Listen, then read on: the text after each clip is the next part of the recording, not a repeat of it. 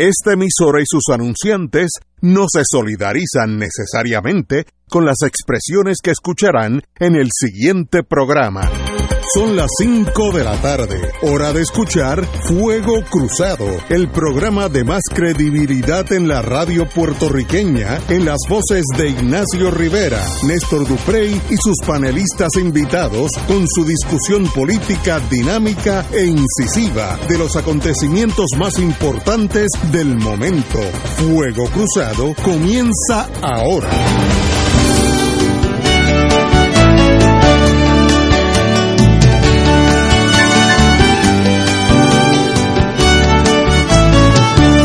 De una lágrima soy hijo y soy hijo del sudor. Y fue mi abuelo el amor único en mi regocijo. Del recuerdo siempre fijo en aquel cristal del llanto como quimera en el canto. Y un Puerto Rico de ensueño y yo soy puertorriqueño sin nada pero sin quebranto.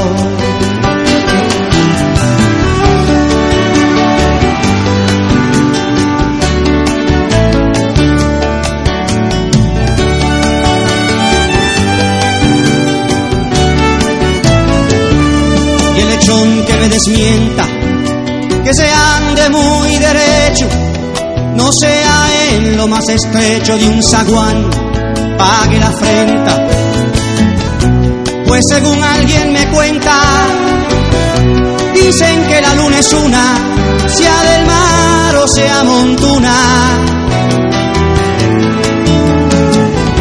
Y así le grito al villano, yo sería borincano aunque naciera en la luna. Y así le grito al villano, yo sería borincano aunque naciera en la luna.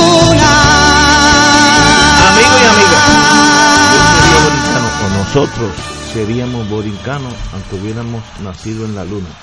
¿Hay alguien que tenga alguna nota discordante en torno a esto? Estoy empezando hoy con el 100% arriba. Como decían en la Junta, el indio. Se me ha salido el indio.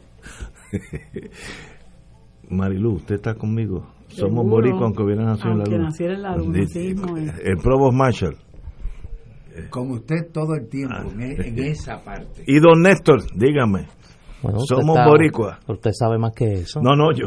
No, el problema es que no puedes oír boricua en la luna y después venir y votar PNP. o sea, y es que me lo tienes que explicar porque ahí, es que yo me pierdo. Sí.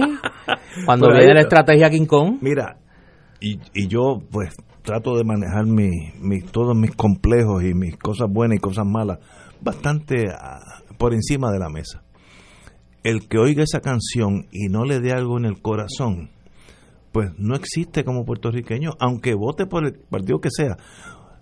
Soy puertorriqueño, aunque hubiera nacido en la luna, somos puertorriqueños. Ah, que nos divide el rumbo final, pero somos todos puertorriqueños. ¿Cuál es el problema?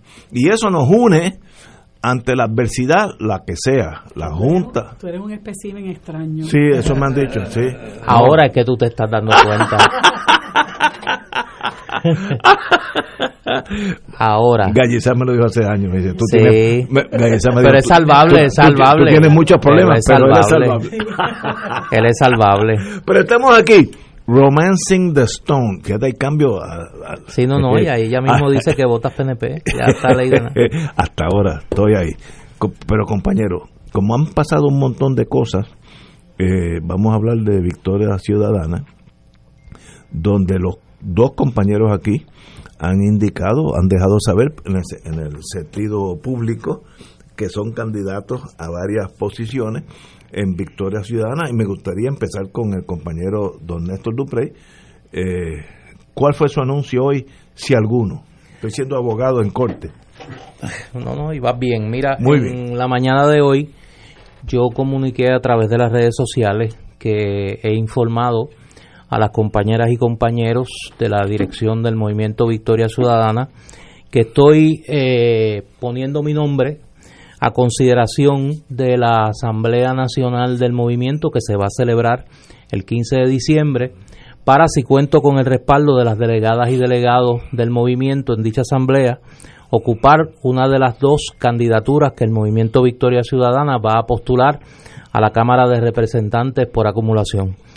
Los radioescuchas de este programa saben que ha sido una decisión muy difícil, que me ha tomado mucho tiempo y lo hago porque entiendo que uno tiene que poner la acción donde pone la palabra. Yo llevo en este micrófono 13 años eh, denunciando la corrupción, señalando lo que entiendo son los errores de la clase política en Puerto Rico y tratando de ayudar al país a pensarse, analizarse y a encontrar rutas para mejorar su cotidianidad. Y yo creo, y esa es una de las grandes lecciones que nos deja el verano del 19, que en Puerto Rico ya el tiempo de hablar pasó. Hay que hacer. Y yo no me perdonaría eh, si no intentara en este momento contribuir desde la trinchera política que he escogido, el movimiento Victoria Ciudadana, a un país mejor. Lo hago eh, por el camino que entiendo es el correcto en este momento, eh, poniéndome al servicio del movimiento y esperando que en esa asamblea las delegadas y delegados eh, favorezcan mi candidatura. Eso no va a pasar hasta el mes de diciembre. A los radioescuchas de este programa le digo que mi propósito es permanecer en este micrófono una vez hasta tanto se celebre esa asamblea y se decida finalmente la suerte de esta aspiración de ser favorecido por eh, las compañeras y compañeros delegados de Victoria Ciudadana, pues obviamente eh, habría que tomar decisiones en cuanto a mi participación en el programa porque sería eh, no sería correcto ocupar un micrófono como analista político siendo candidato en el mismo proceso electoral. Así que eh, yo quería eh, comunicar eso a los radioescuchas de Fuego Cruzado. Quiero agradecer, porque sería un malagradecido si no lo hiciera, las los centenares de mensajes que he recibido desde esta mañana. Eh, gracias a todas y todos, a los que pues obviamente no no puede aspirar a la unanimidad, los que reaccionan de otra manera a esta aspiración, pues yo creo que Puerto Rico está cansado de los dimes y diretes. Yo creo que Puerto Rico está cansado del más de lo mismo, de la infantilización de la política puertorriqueña. Y en ese sentido, si alguna contribución yo espero hacer, es elevar el tono de la discusión pública. Eh, yo no voy a contestar los insultos con insultos. Yo no voy a contestar los sarcasmos con, con insultos. Yo, por cada insulto, una idea y pues los que me conocen saben que pues respeto al adversario. Mis enemigos son la apatía, mi enemigo es la colonia, mi enemigo es la pobreza, mi enemigo son los graves problemas del país. Ningún puertorriqueño es mi enemigo. Y en ese sentido, pues espero que el tono que he mantenido en este programa, firme, vehemente, pero respetuoso, me acompañe durante esta travesía que, pues, con la ayuda de Dios Todopoderoso, espero eh, llevar a feliz término. Eh, Néstor, se me hace muy difícil hablar hoy en torno a Fuego Cruzado. Es más, hasta tengo lágrimas en los ojos porque sé lo que difícil que ha sido para ti tomar esta decisión. Tú y yo empezamos una aventura, no sé, hace cinco o seis años, no, no, no sabe cuánto. Y ha sido un matrimonio extraordinario. Yo me he llevado contigo, nunca hemos tenido un problema, nunca hemos tenido a veces visiones diferentes, casi siempre yo tengo la razón y él no. Pero hemos sido hermanos y seguiremos siendo hermanos. Y yo puedo decir con toda mi ingenuidad y desconocimiento de ese mundo político que no me interesa gran cosa, que Puerto Rico necesitaría mucha gente como tú en el gobierno donde caigan. Porque yo sé, yo te conozco ya por dentro, que es lo importante conocer a un ser humano, y yo sé que tú se, tu vida entera sería dirigida a servirle a Puerto Rico. Y eso es lo que quiere Puerto Rico. Te deseo la mejor de la suerte en el sentido personal. Gracias. Una vez que seas candidato, pues no, no puedes continuar aquí continuamente por las leyes, etcétera, etcétera. No vamos a entrar en eso ahora. Pero de verdad me creas un vacío emocional en mí por mi hermano que ya toma otro sendero, posiblemente correctamente, un sendero que tal vez sea necesario en este momento. Si yo tuviera tu edad, tal, tal vez tomaba la misma decisión, pero ya yo crucé ese río, como dijo MacArthur, I crossed the last river, ya yo crucé el último río, no quiero nada que me perturbe la vida. Ustedes no, ustedes están empezando, hagan lo que tengan que hacer, do your job y que el destino diga, si es que me vas a hacer mucha falta, eres mi querido amigo cuando yo tenga problemas de cualquier índole, sabes que voy a ir a tu casa a, sentarme contigo y discutir mis grandes problemas, que son unos cuantos, pero este por lo menos yo espero que el Joker llegue antes que me eh, vaya. No, el Joker está por ahí caminando. Y pero pero también tenemos hoy, hoy ha sido un día difícil. Oye, y yo soy bien emotivo, tengo lágrimas en los ojos. Aquellos que están en la No, pero hay que seguir, hay No, no, pero es que, que yo soy bien emotivo, para que lo escondo. Marilu, me han dado la mala noticia o la buena noticia, depende cómo lo mira, que usted también está corriendo para, es candidata a senadora por, el distrito de San Juan, sí. por Victoria Ciudadana. Sí. Y hacerlo claro. Y me van a dejar solo, usted, aquí yo solito con el Provo Marcha. Eso es terrible. Pero qué bueno, Marilu, yo te, también te conozco. Mi hermana menor, porque a la edad mía todo el mundo yo conozco es menor a mí, cosa que es un mal síntoma. Pero Marilu, qué bueno que ustedes estén dispuestos a poner sus vidas en la línea. Yo los conozco los dos, los, los dos son de primera índole, así que qué bonito que lo hace y qué pena que te vaya, compañera. Pues mira, eh, para mí no es una decisión tampoco fácil porque yo em, estoy, como quien dice, cubriendo un espacio que dejó mi, mi querido mi amigo, mi mentor Carlos Gallizá, y es un espacio que yo atesoro enormemente. Yo siempre hago todo lo que esté a, mi alcance para poder llegar aquí los martes y jueves. Em, y bueno, espero poder continuar en algún momento eh, en honor a él, porque sé que, que, que, a él le agradaría mucho donde quiera que esté, que yo pudiera continuar. Pero, pues, ¿verdad? Hay momentos en que uno tiene que hacerse disponible para, para otro tipo de trabajo. Yo no es la primera vez que lo hago, es la tercera. Eh, y, espero que esta vez se me dé. Dicen que la tercera va a la vencida, vamos a ver. Pero me parece que cuando uno asume estas posiciones, eh, uno le está dejando saber al país que uno está dispuesto eh, a, cumplir con unos compromisos, a hacer una serie de sacrificios.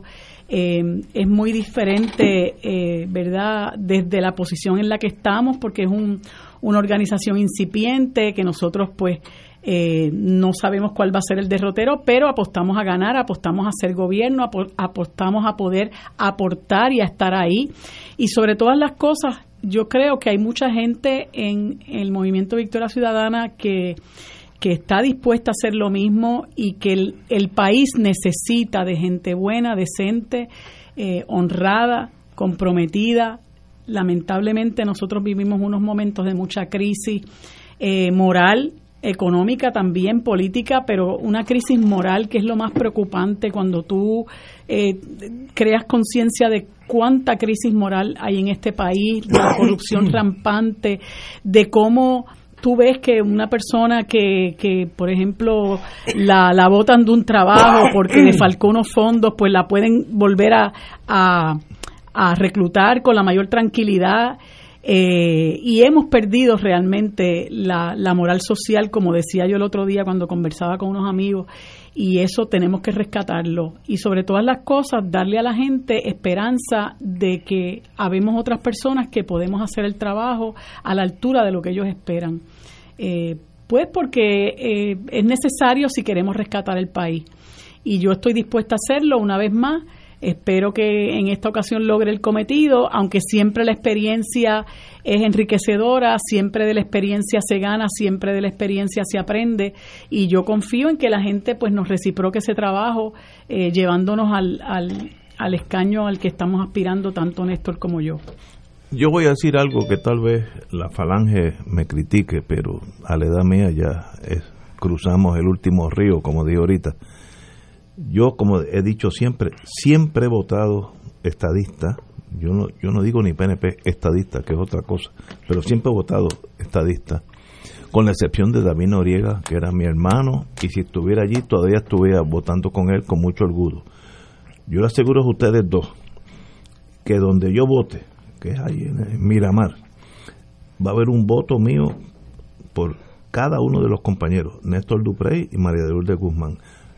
Excepción a mis reglas, pero lo voy a hacer porque yo creo que son momentos excepcionales y hay que reaccionar excepcionalmente. Así que cuenten conmigo. Por lo menos saben que en mi, en mi colegio van a tener dos votos. Uno, uno Néstor y otro Marilu. Y le deseo la mejor de la suerte como dijo ahorita, Puerto Rico necesita gente como ustedes. Tú me honras con eso y digo, no te vas a escapar de mí, yo voy a venir de vez en cuando.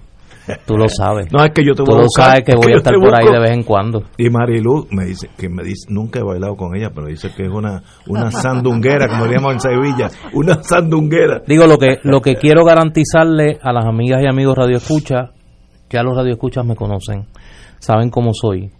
Las semanas que me quedan en este programa van a tener el mismo análisis de siempre, objetivo, justo, intentando cantarlas como las veo. Eh, todo tendrá su momento, todo tendrá su espacio, pero mientras yo esté en este micrófono, haré el, análisis político que los tiempos exigen con rigor, con objetividad, como siempre he intentado hacerlo. Eso lo sé. Y quiero decir algo más de Marilu. Yo no conozco el mundo independentista, no lo conozco. El único que conocí en mi vida fue eh, a Carlos Gallizá, que cuando fiscal traté de meterlo preso por culebra, salió inocente por un tecnicismo, pero pero pero yo fui, yo fui el, fiscal acusador contra eh, Carlos y luego nos hicimos hermanos. Y la misma relación tengo con Marilu, ser humano exquisito. Y ella me enseñó una, una cosa, la pasión por la independencia que ella ha tenido, ha esbozado. Eh, yo aprendí mucho de ella. A veces aquí cuando venían las pausas, nos tratábamos de vacilar con ella porque a veces se emociona y es esa es su vida, esa es su pasión, qué bonito. A mí me gustaría tener esas pasiones sobre cualquier cosa, pero de verdad yo no tengo ese commitment, como dicen en inglés, sobre nada en la vida, que es un problema mío. Y sencillamente, ya, ya me están llamando la falange. Este, pero qué bueno para mí el haberlos conocido y cuenten con mi voto. Tenemos que ir a una pausa, amigos, y regresamos with Crossfire. Fuego Cruzado está contigo en todo Puerto Rico. En Barrio Chino, Asian American Cuisine, encontrarás una variedad de platos chinos y criollos. Puedes combinar estos sabores para saciar tu paladar con lo que te gusta. Pepper steak con arroz manposteado, bistec encebollado con arroz chino, pollo a la naranja, agridulce, al ajillo, enchilado o a la plancha, mofongo de yuca, pionono spring rolls, dumplings, sopas lo mein, arroz barrio chino con amarillos dentro y mucho más. Estamos localizados en el Food Court de San Patricio Plaza Llámanos 787-781-6752. 781-6752. Barrio Chino Asian Rican Cuisine. Si tienes 62 años o más, ahora es tu oportunidad de vivir en una comunidad diseñada para responder a tus necesidades. A pasos de Plaza Escorial, Altergarte en Las Teresas es un complejo de vivienda cómodo y seguro con apartamentos tipo estudio o de una habitación equipados con gabinetes de cocina, estufa, nevera y calentador agua gratis y cable TV disponible, lavandería, hermosas áreas verdes y estacionamiento. Disfruta de una vida segura y saludable. Sé parte de nuestra comunidad. Es fácil solicitar. Llama al 787-769-2054. Altergarte en Las Teresas. 787-769-2054. Este es el plan para usted, para usted, para usted. No te arriesgues a que tu médico no acepte tu plan. Con Triple S Advantage tienes una amplia red de médicos primarios y especialistas de calidad disponible para ti. Llama al 1877-207-8777. Lunes a domingo, 8 a.m. a 8 p.m. Triple S Advantage es un concesionario independiente de Blue Cross Blue Shield Association. La red de proveedores puede cambiar en cualquier momento. Recibirá notificación cuando sea necesario. Radio Paz te ofrece el mejor motivo para levantarte temprano y disfrutar el comienzo de un nuevo día de lunes a viernes con Enrique Liboy y Radio Paz en la mañana. La dosis perfecta de noticias, deportes y éxitos musicales de todos los tiempos, humor y curiosidades, calendario de actividades y tus peticiones musicales por el 787-300-4982. Conéctate con el 810 AM de lunes a viernes con Enrique Liboy y Radio Paz en la mañana. Y ahora continúa Fuego Cruzado.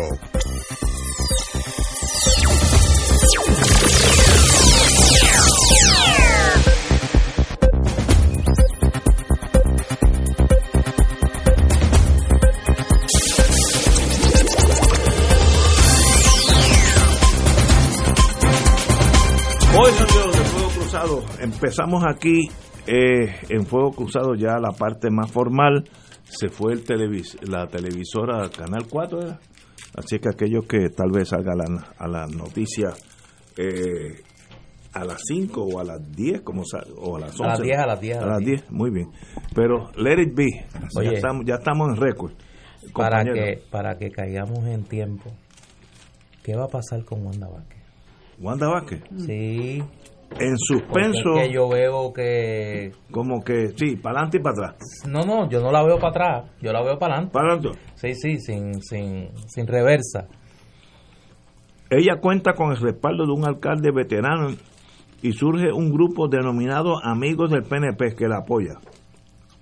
Hace una semana, la señora gobernadora, quien distingo cuando era fiscal en, en Bayamón, hizo su trabajo, no tengo queja alguna, pero hace una semana dijo que no le interesaba la posición de gobernadora y hoy sale en la prensa que sí la considera, así que me confundo. ¿Qué desea usted, señora gobernadora? ¿Ser o no ser? Así, eso lo dijo Shakespeare, to be or not to be. ¿Va a ser Ese candidata o no va a ser candidata? Y no hay problema con ninguna de las dos opciones, pero no puede estar cada semana cambiando su tema. O va a ser o va a ser candidata o no va a ser candidata. Si no, si va a ser candidata, hay una primaria con el señor Pierluisi. Si no va a ser candidata, pues Pierluisi corre solo. Pero let it be me me perturba la ambivalencia. Eso eso eso es peor que tomar una decisión. Que cae bien en el pueblo, sí cae bien que ha tomado decisiones buenas, exactas, eh, erróneas, como sea, esa es la vida, pero ha hecho un buen trabajo. No tiene la maquinaria, la mácula de ese partidismo eh, enfermizo que tiene todo Puerto Rico, los cuatro partidos, que, que todo tiene un interés. Ella ha tomado decisiones por el bien de Puerto Rico. Excelente, siga así. Ahora, ¿va a correr o no va a correr? To be or not to be. Don Néstor. yo creo que a ella se le está acabando el tiempo ella tiene hasta Diciembre. hasta diciembre. Yo creo que ella está midiendo el agua. Ella tiene que tener números que le digan eh, por dónde anda la simpatía del país hacia ella. Yo creo que los números le deben decir que tiene posibilidades de, de ganar y que yo si fuera si fuera a apostar que no ha puesto yo creo que ella va a correr yo creo que ella va a aspirar yo creo que, que el poco entusiasmo que se ha visto a la candidatura de Pierluisi por un lado por otro la imagen que ella ha podido mantener de una persona eh, lejana al partidismo tradicional esta especie de, de persona independiente dentro del PNP eh, yo creo que es un, eh, eh, es, un, es un activo a su favor. Ahora, ¿por dónde andará la maquinaria del PNP? Es lo que uno no sabe. Esa es otra cosa. Porque ya hay un grupo de alcaldes que han comenzado a manifestarse a favor de ella como candidata. No, obviamente no se ha visto un entusiasmo eh, en la candidatura de, de Pedro Pierluisi y yo creo que por ahí por, por ahí está ese tanteo que ella está haciendo de la candidatura a la gobernación. Pero yo creo que si, si uno fuera a medir, es más probable que corra que que no corra. En este hoy, hoy, no sé mañana, pero Marilu, ¿cómo tú lo ves? Pues fíjate, hace como semana y media, yo recuerdo estar aquí mismo y haber recibido una noticia de que ella dijo que no iba a correr. Y me acuerdo que te dije, Ignacio, pues qué bueno, porque se cerró ese capítulo, ya se acaban las especulaciones y ya podemos ir, como quien dice, a otra cosa mariposa. Pues la que tiene que acabar de parar el asunto es ella. Esto no la gente no se le puede seguir entreteniendo. Entonces, eso dice mucho de una persona que dijo algo hace semana y media y ahora está entreteniendo a la gente otra vez con que si voy, como que si no voy, con que si voy, con... Mire, acaba de decir si va o no va. Si esas son cosas que uno no tiene que echarse tres meses en decidir, porque eh, uno sabe, ya sobre todo desde la posición en la que ella está, si realmente se siente capacitada y lista para asumir esa posición, no tiene que estar entreteniendo tanto la situación ahora. No es lo mismo con guitarra que con violín. Desde donde ella está, que es una posición protegida, porque ella está allá cuartelada en la fortaleza, ella se mueve para aquí, ella se mueve para allá, ella juega muy bien su ficha, luce muy bien en la foto, pero yo la quiero ver debatiendo y yo la quiero ver mm, eh, eh, manejando muchas cosas que le van a sacar en cara, ¿no? Sobre todo de su ejecutoria en la Secretaría de Justicia, en la Procuraduría de la Mujer y en la misma gobernación, ¿por qué no? Porque eh, a mí me parece que alrededor de Wanda Vázquez hay también como un aura que es un poco artificial, porque ella se ha mantenido en una posición muy cómoda, tratando de no meterse en mucho en muchas controversias, pero hay muchas cosas en las que ella tiene que trabajar y que no va a seguir, no va a poder seguir esperando. Aquí hay una situación de criminalidad que yo quiero saber qué es lo que ella va a hacer. Cuando el asunto de, de Ramos Antonini, allá se reunieron a los mismos de siempre a las agencias de seguridad. Vamos a ver qué es lo que van a hacer. La situación de, del sistema de educación está manga por hombro. La situación del sistema de salud está manga por hombro. ¿Qué vamos a hacer con el problema de la reestructuración de la deuda de la Autoridad de Energía Eléctrica? ¿Qué va a hacer con la universidad? Que ya dijo que, que, que pues que la universidad tiene que aportar. Es muy fácil pero después todas estas cosas le van a rebotar en contra. ¿Qué va a hacer con el asunto del Instituto de Cultura puertorriqueña que hoy estaban eh, eh, manifestándose en contra de eso, que es un asunto serio?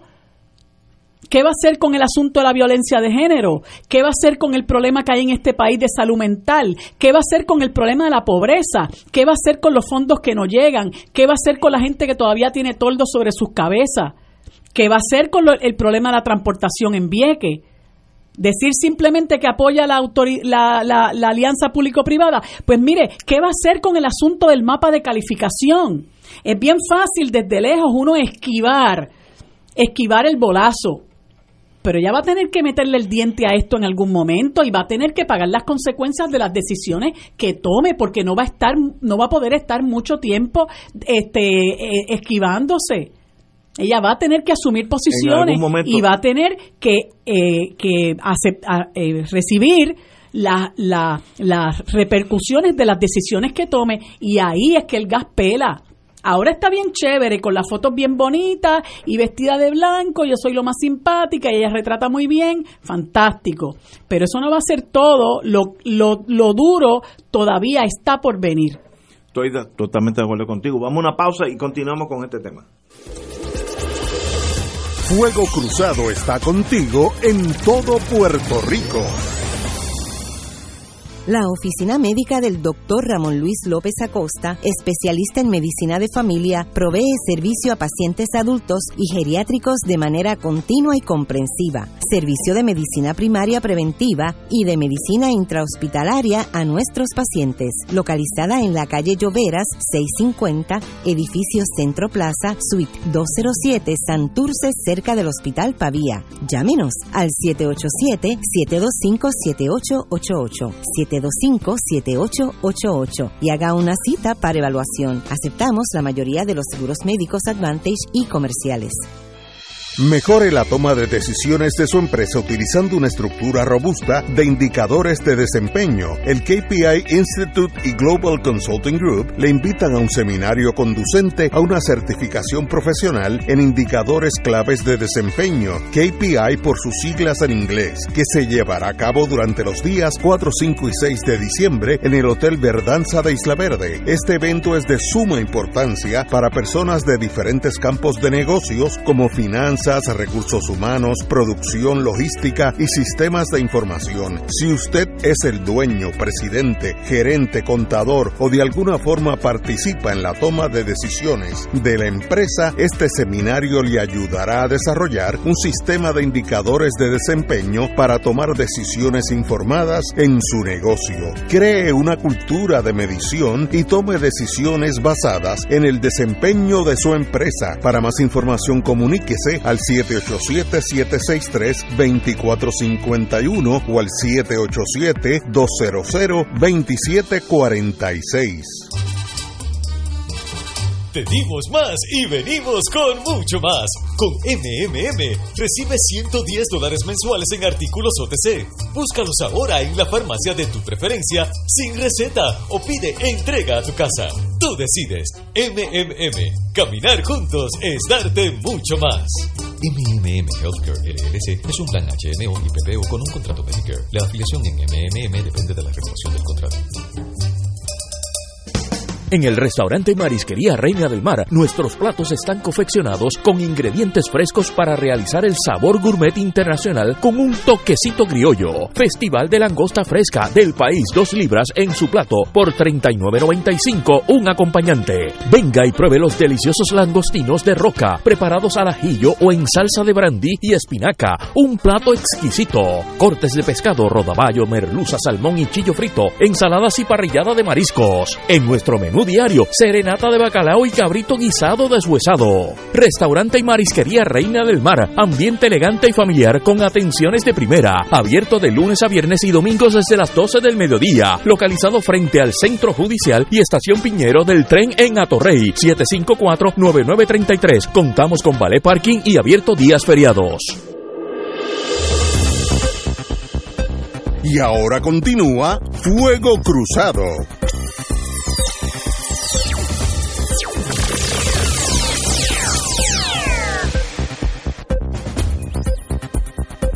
Amigos amigos, nos quedamos en el, la disyuntiva del futuro de el compañero y amigo Pierluisi y la señora gobernadora, que hay rumores, por lo menos en la página 4 del Nuevo Día de hoy, dice que deja ver la posibilidad que la gobernadora sea una candidata dentro del partido eh, estadista para las próximas elecciones contrario a lo que había dicho hace una semana o menos.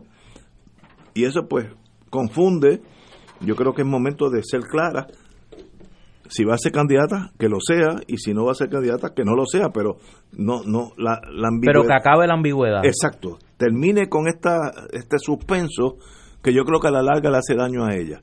Los caudillos no hesitan, hesitate, eh, no, no vacilan, perdón. Los caudillos son caudillos y echan para adelante con o sin razón. Ella tiene la razón, no estoy diciendo nada malo. Eh, ahora, siendo analista sin emociones, y, y para que la gente sepa, porque estoy claro, a la edad mía ya no es el momento de encubrir nada, mi candidato del PNP en las próximas elecciones es el amigo Pierre Luisi. Estamos claros. Ahora, como analista de aquí, la señora gobernadora tiene una ventaja de que tiene un aura de no contaminada con radiación política, que eso es plutonio 220, eso hace daño, y por tanto puede gobernar lo que le falta del año y uh, unos meses, es 11 meses y medio, puede gobernar con una, una visión de que yo estoy por encima de la política, como decía Charles de Gaulle, yo hablo hablo por Francia, yo no hablo por ningún partido político. Y Charles de Gaulle eh, era ese tipo de persona. Ella si sigue con ese eh, momentum de por encima de la política, podría ser una candidata aún más temible para los otros partidos, que es el Partido Popular que está detrás, porque ella jalaría votos de las personas non-committed, los que no están en ningún sitio. O podría haber algún estadista que no le gusta la falange eh, y dice, pues yo no voy a votar en el, en el noviembre 3, pero por ella votaría. Así que pues, podría tener dos efectos. Disaffected los, los pro eh, estadismas, estadistas que están disatisfechos con, con la falange derechista y o los los cordilleranos, los que están en la cordillera del Partido Popular u otros partidos que podrían sentirse cómodos con ella. Así que podría ser hasta un enemigo más temible que el señor Pierluisi, que cuenta con el 36-38% del partido, no importa lo que pase. Eso no lo sé. Ahora, que decida, para eso es que, para, eso es que ya es mayor de edad. Néstor. Yo creo que hay una ecuación que tenemos que hacer a la hora de analizar qué puede hacer o no Wanda Vázquez. Y como a mí no me gusta plagiar, yo creo que el plagio es de los crímenes, eh, por lo menos en la academia, el más abominable. Eh, quiero citar una, un análisis que escuché hace unos días del amigo Luis Pavón Roca, que lo hablaba en cuanto al Partido Popular, y yo creo que en el caso del PNP eso aplica. Yo creo que aquí eh, hay una hay una franja de electores que se ubican en la, en la colindancia entre el Partido Popular y el Partido Nuevo Progresista, que yo no los puedo catalogar de estadistas, pero que son profundamente, que están profundamente identificados con los Estados Unidos. Son o estadolibristas de la Unión Permanente o estadistas con, con, con tintes puertorriqueñistas, ¿no? Y que les da lo mismo, o sea, no tienen problema en votar por un candidato del Partido Popular que por un candidato del Partido Nuevo Progresista.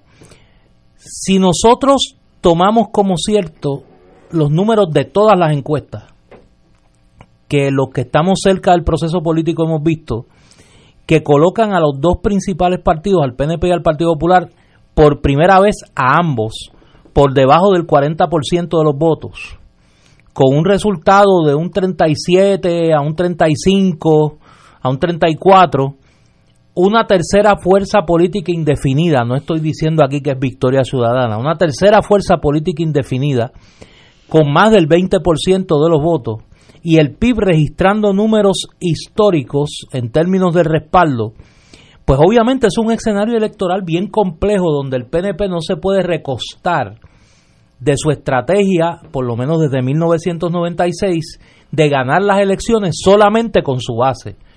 El PNP desde 1996 ha operado bajo la premisa de que con mover su base a votar puede ganar una elección.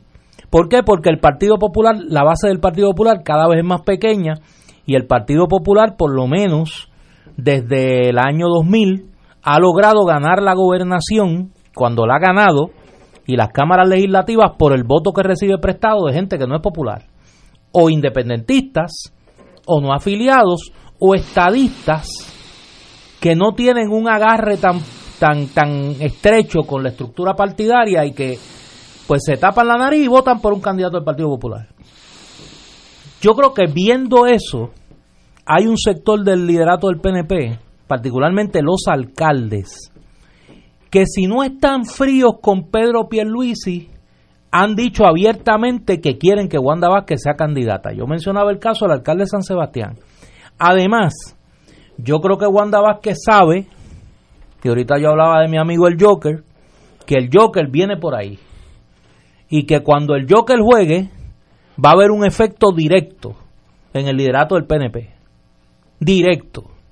Y que a lo mejor no son todos los que están, ni estarán todos los que hoy son. Y que ese reacomodo político puede a la larga beneficiarla. Además, si uno parte de la premisa que lo que Wanda Vázquez decía era cierto, de que ella iba a coger esto por un año y unos meses y que luego se iba a jubilar, ella tiene que estar pensando en su futuro.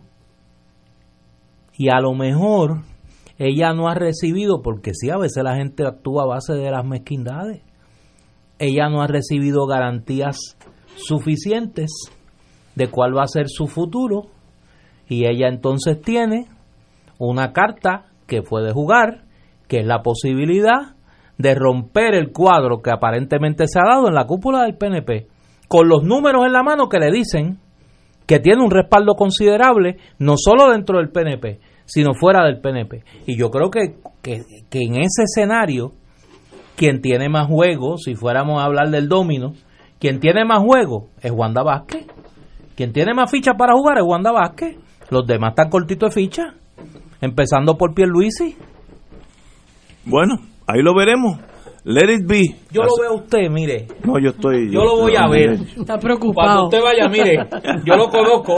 Drifting. Oh, drifting. usted se va a ir moviendo. Yo lo sé. Cuando usted se vaya moviendo y usted empieza a hablar de la gobernadora, mi gobernadora, cuando usted empieza a hablar así, yo digo, mira, se acabó el juego del PDP. Ahora, quiero citar en la página 5 Nuevo Día a dos estadistas, al amigo Carlos Díaz Olivos, que dijo en torno a la gobernadora, no basta en la política tener simpatía y seguidores, muy correcto. Y la amiga Zaida Cucuza Hernández dijo, ella tiene el problema del tiempo e identificación con el corazón del rollo. Correcto por los dos. Y ese es su, ese es su problema. Mientras más rápido decida, más rápido Bueno, ya gana o, diciendo que ella es estadista y que no es PNP. Ah, no, porque esos son las falanges, siempre atacan por los flancos. Eso, eso está muy mal hecho tampoco. ¿Cómo uno puede decir que alguien no es estadista o es PNP? Eso pero es que los hay. Hay Pero- quien es estadista y que no es PNP. Yo sí, conozco- sí, sí, sí. Pero eso lo admite uno mismo. Yo no puedo decir, tú eres independentista, pero no eres de X. Sí, como eh, vemos eh, independentistas, que no, no ir- afiliado. Pero eso lo Pero decidí- esa decisión es tuya, no, no es que yo juzgue sobre eso. Eso está muy mal hecho y Por es eso. que la falange a Pero eso lo, lo que lo que lo mencionan son los del corazón del rollo fanáticos. Sí, no lo- Esos mismos que fueron eh, como corderitos, por así decirlo, a la presentación o al lanzamiento de la candidatura de Pierluisi allá eh, a Manatí, eh, a una persona que, que es extremadamente vulnerable, que todo el mundo sabe que fue lo que pasó en estos últimos tres meses, cuando se autoproclamó eh, gobernador de Puerto Rico y fue y se, se juramentó y el Tribunal Supremo unánimemente lo desbancó. O sea, además de todo lo que empezó a surgir, incluyendo eh, eh, imputaciones que le hizo eh, el presidente de la Cámara, que después empezó, trató de recoger vela y de, de decir de que donde dije, dije, no dije, dije, sino que dije Diego, eh, con relación a una visita que le hizo Pierluisi sobre un proyecto en Atorrey, que el mismo eh, Johnny Méndez decía que entendía que Pierluisi estaba tratando de influenciarlo. Él tiene muchísimas, muchísimos esqueletos en el closet, como quien dice, es un candidato sumamente vulnerable, un individuo que dice en las primarias que, que Ricky Rosselló no sirve porque lo que tiene no tiene experiencia, porque tiene unas, eh, unos unas eh, células madres ahí que no tienen ni patente. Esos videos están corriendo por ahí todavía y poquito después tan pronto le garantizan un, un, eh, un eh, eh, puesto a su hijo sale en un carro diciendo que va a votar por el mejor gobernador y ahora vuelve y dice que si no se arrepiente de haber votado por Ricky Rosselló después de todo lo que ha pasado. O sea, yo creo que, que Pierluisi la tiene bien difícil, aun cuando Wanda Vázquez no se tire, pero si ella decidiera eh, asumir esa posición, esa candidatura, las va, a tener más, las va a tener más difícil todavía. Además hay una cosa, déjame añadir esto porque si no se me queda por dentro. Se me queda por dentro y no voy a Mm. poder dormir. Recordemos que en esa novela de terror que es el PNP, porque ahí no hay, mire, ahí no hay ahí no hay mucho espíritu así este desprendido. Hay dos cosas que van a ser importantes, además del Joker y lo que decida hacer finalmente. Número uno, recordemos que la gobernadora está negociando con la administración Trump el destino de los fondos de recuperación. ¿Qué va a pasar con ese dinero? Si el dinero se lo dan al gobierno de Puerto Rico, entiendas a Wanda Vázquez para repartirlo, ¿a dónde tú crees que van a girar las lealtades de los alcaldes? Eso por un lado. Y segundo, allá en el Capitolio, en alguna de esas paredes de mármol, hay un, ¿tú te acuerdas que los chiforobes? Y hay un chiforobe lleno de esqueletos que los tiene el presidente del Senado que yo me imagino que está loco por abrir la puerta del chiforobe y que salgan los esqueletos de Wanda Vázquez. Pero por el otro lado, porque aquí nadie juega con las manos limpias, hay varias investigaciones en el Departamento de Justicia pendientes de adjudicación. Y en el Senado han tratado por todos los medios que la Secretaria de Justicia diga públicamente el estado de esas investigaciones. Y ella no lo ha dicho. Así que no solo es el Joker, es quien tenga el dinero para repartir y quien tenga más piezas de chantaje. Al final, esto puede terminar siendo un juego de chantajistas. ¿Quién chantajea más al otro? y termina ganando el que más el que más posibilidades tenga de chantajear a su adversario.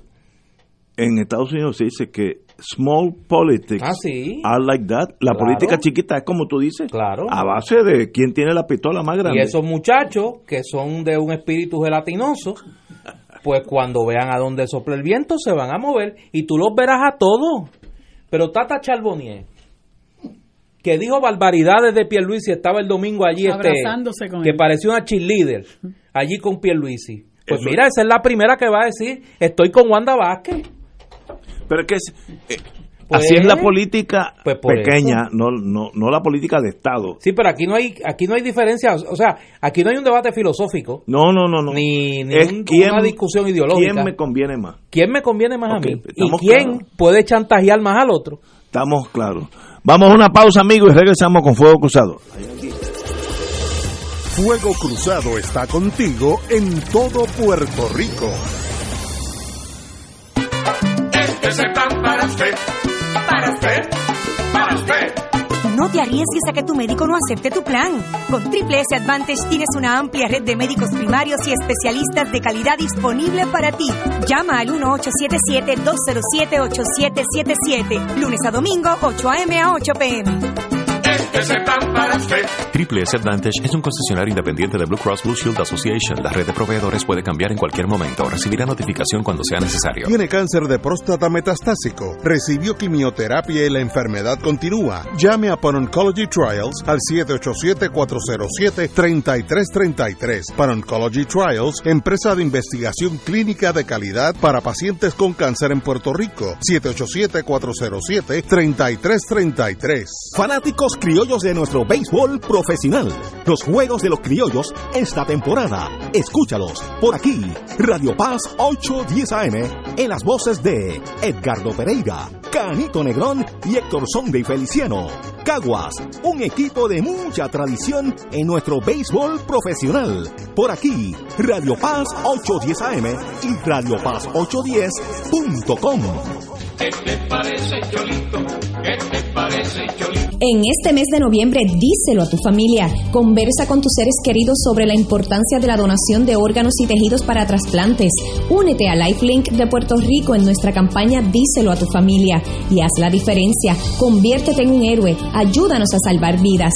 Regístrate en donevidapuertorico.org o comunícate a Lifelink al 1-800-558-0977. En el mes de noviembre, díselo a tu familia.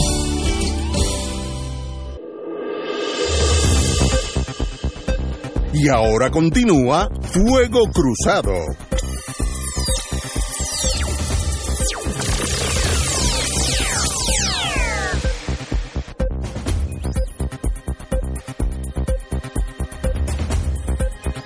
Regresamos, amigos y amigas. Estamos en un tema bien importante. Tenemos con nosotros al doctor en medicina José Franceschini Carlos, psiquiatra, me dijo también neurólogo. Neurólogo y psiquiatra geriatra. Y psiquiatra, yo cualifico en las tres, así que yo soy vamos a ir a parar. Yo, soy un yo soy un cliente natural que cao de tres tres. Y tiene un libro aquí en nosotros, Reina de la Medicina Verde. La gran mentira sobre la marihuana, un recuerdo, un recuento histórico en busca de la verdad. Dígame, no, no, no hemos podido leer el libro, pero díganos cuál es su tesis, doctor. Pues mi tesis, básicamente, y, gracias por la oportunidad de estar en probablemente el programa más importante de Puerto Rico. Bienvenido, compañero. Donde verdaderamente para mí es un honor. Vengo siguiéndolo desde, desde que empezaron.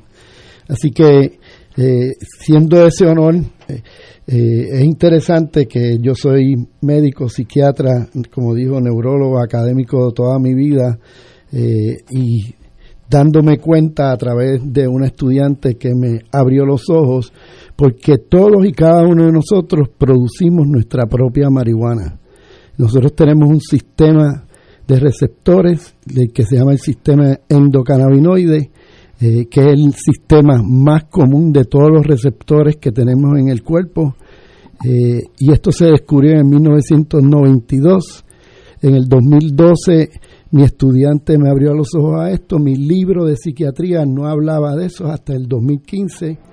Eh, en el 2012 me di la tarea de estudiar este botánico y este botánico, y por eso le llamo la gran mentira sobre la marihuana, este botánico tiene un potencial increíble, además de que la inmensa mayoría de las, de las personas no sabemos o no saben eh, que nosotros producimos nuestra propia marihuana, eh, muchos tampoco saben que la historia de este eh, botánico demuestra que lleva más de 5.000 años en uso médico.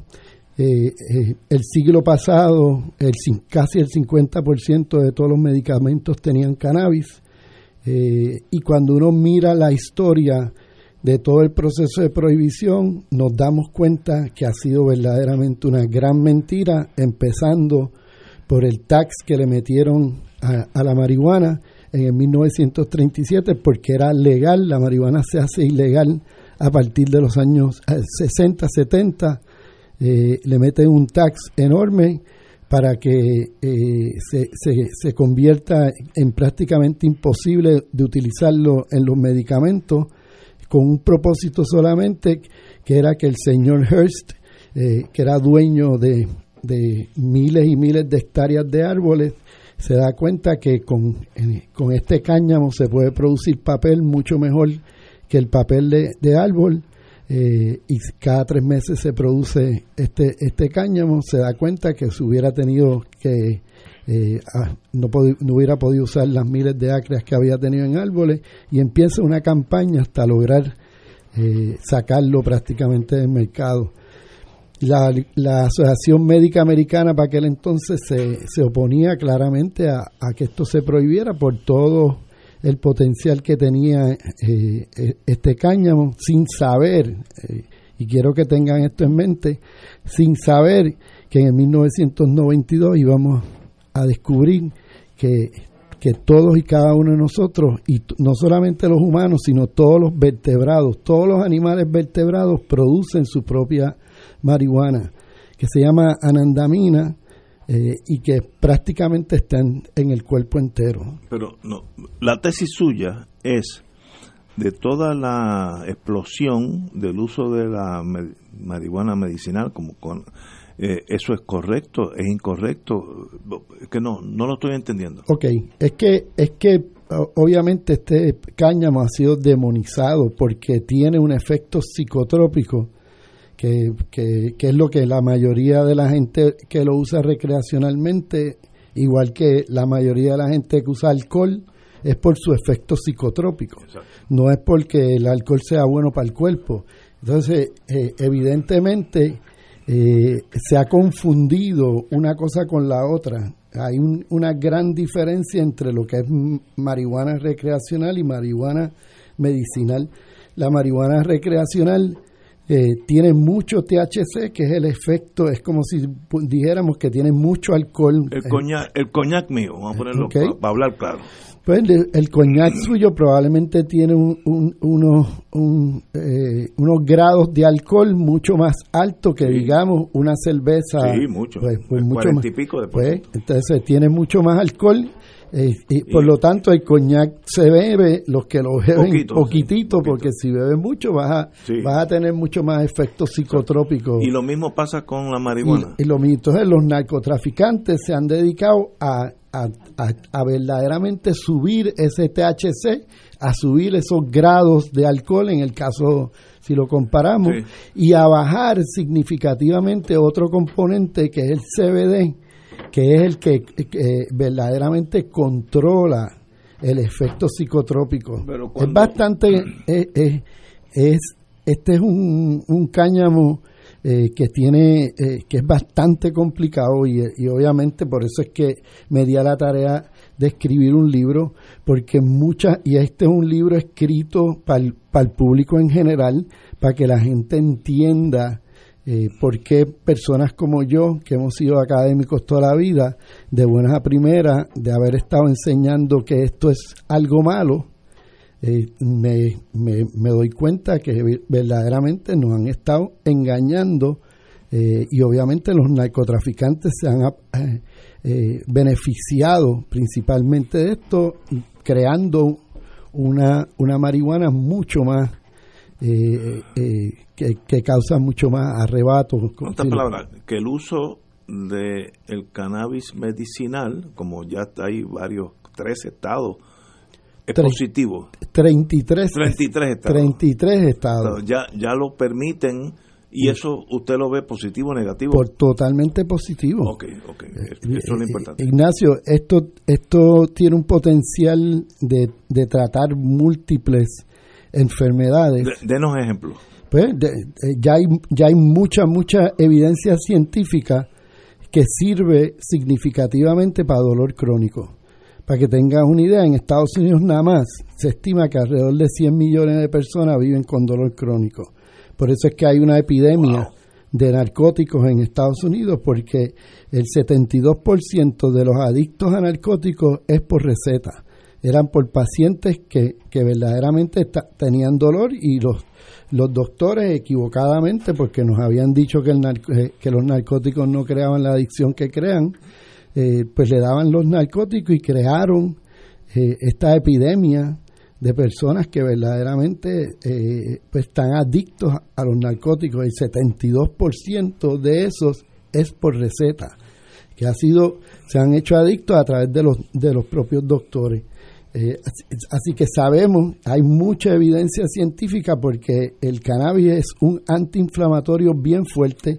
Prácticamente todas las enfermedades que nosotros padecemos son enfermedades inflamatorias. Así que el cannabis es antiinflamatorio. Bien fuerte, un, antiinflamatorio bien fuerte. Bien, y, por eso es que ayuda prácticamente en todas las enfermedades que tengan procesos inflamatorios, que la inmensa mayoría de nuestras enfermedades son producto eh, de procesos inflamatorios. que eso es positivo en ese caso. En ese caso. Buscar un médico que le recete. Para un, un paciente que tiene dolor crónico que, que tiene que evitar de todas maneras el narcótico, eh, que lo único que le queda entonces son antiinflamatorios, que muchos, muchos antiinflamatorios te hacen efectos secundarios, especialmente en el estómago, eh, que te pueden causar hasta sangrado, pues esto es una, una increíble buena alternativa. Otra de las evidencias científicas es para los pacientes que sufren de, de cáncer y que, y que reciben quimioterapia. La quimioterapia sabemos que produce tanto náusea como vómito, pues, pues el efecto eh, de este cáñamo ayuda significativamente a ese efecto secundario de, de, la, de, de, la quimioterapia, que se estima 650 mil eh, nuevos casos de cáncer en Estados Unidos nada más.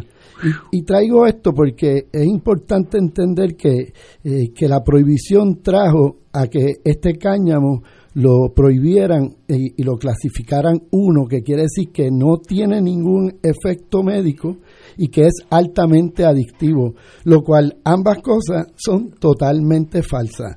Es la menos adictiva de todas, eh, eh, para que tengan una idea, el público en general, la más adictiva de todas es el cigarrillo, que es el 32%. ¿Qué quiere decir esto? Que de cada 100 personas que empiezan a fumar cigarrillo, 32 se hacen adictos. El segundo más eh, adictivo es el narcótico, que es 26%. Luego las benzodiazepinas, que es el Xanax, los, Valium, los Clonopin de la vida, que es el 22%. Luego viene la cocaína, que es el 17%. Luego viene eh, el alcohol, que es el 15%, y, y 9% la marihuana. Así que es la menos adictiva. Eh, y todas las anteriores están prácticamente legalizadas, menos la cocaína. Así que eh, eh, sabemos ya que tiene también efectos médicos comprobados científicamente. sabemos también que ayuda tremendamente con, con el sueño, que ahorita me preguntaban sobre el patrón de sueño, es probablemente una de las mejores formas de dormir que no tiene un efecto eh, eh, al otro día de uno sentir lo que se llama el famoso hangover. este es, una de las formas que más que también hay evidencia de que se usa. Doctor, tenemos que ir a una pausa, por favor, quédese con nosotros porque esto me interesa, ya, ya que mi vida puede cambiar esta misma noche. Vamos a una pausa. Gracias. Fuego Cruzado está contigo en todo Puerto Rico.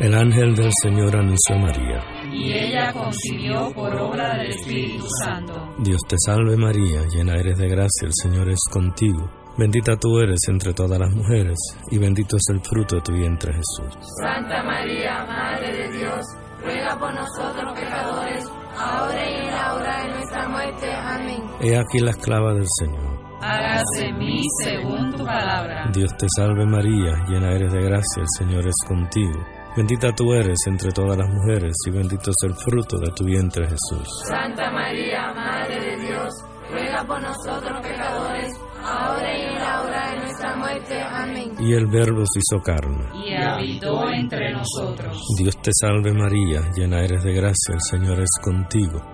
Bendita tú eres entre todas las mujeres, y bendito es el fruto de tu vientre Jesús. Santa María, Madre de Dios, ruega por nosotros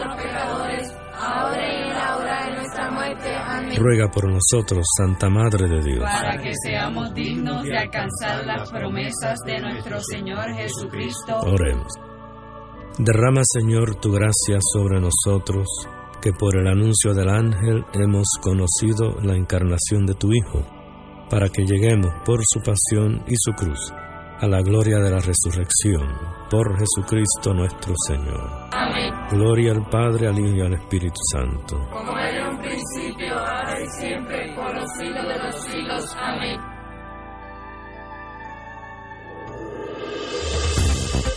Aquí la llama se enciende cada tarde a las 5 porque escuchas Radio Paz 810 AM, WKBM San Juan y retransmite en diferido WOROFM Corozal San Juan, la Casa de Fuego Cruzado, el programa de más credibilidad en la radio puertorriqueña.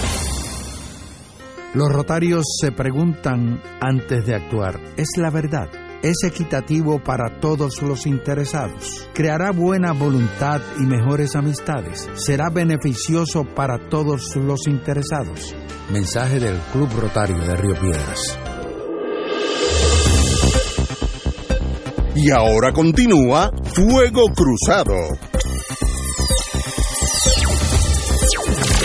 Regresamos amigos y amigas a Fuego Cruzado. Estamos con el distinguido médico José Franceschini Carlos en torno a Reina de la Medicina Verde, la gran mentira sobre la marihuana en el sentido positivo.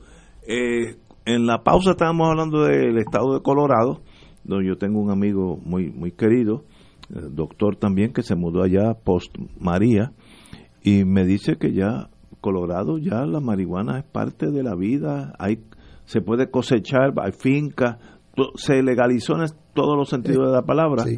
Y Colorado sigue la vida igual.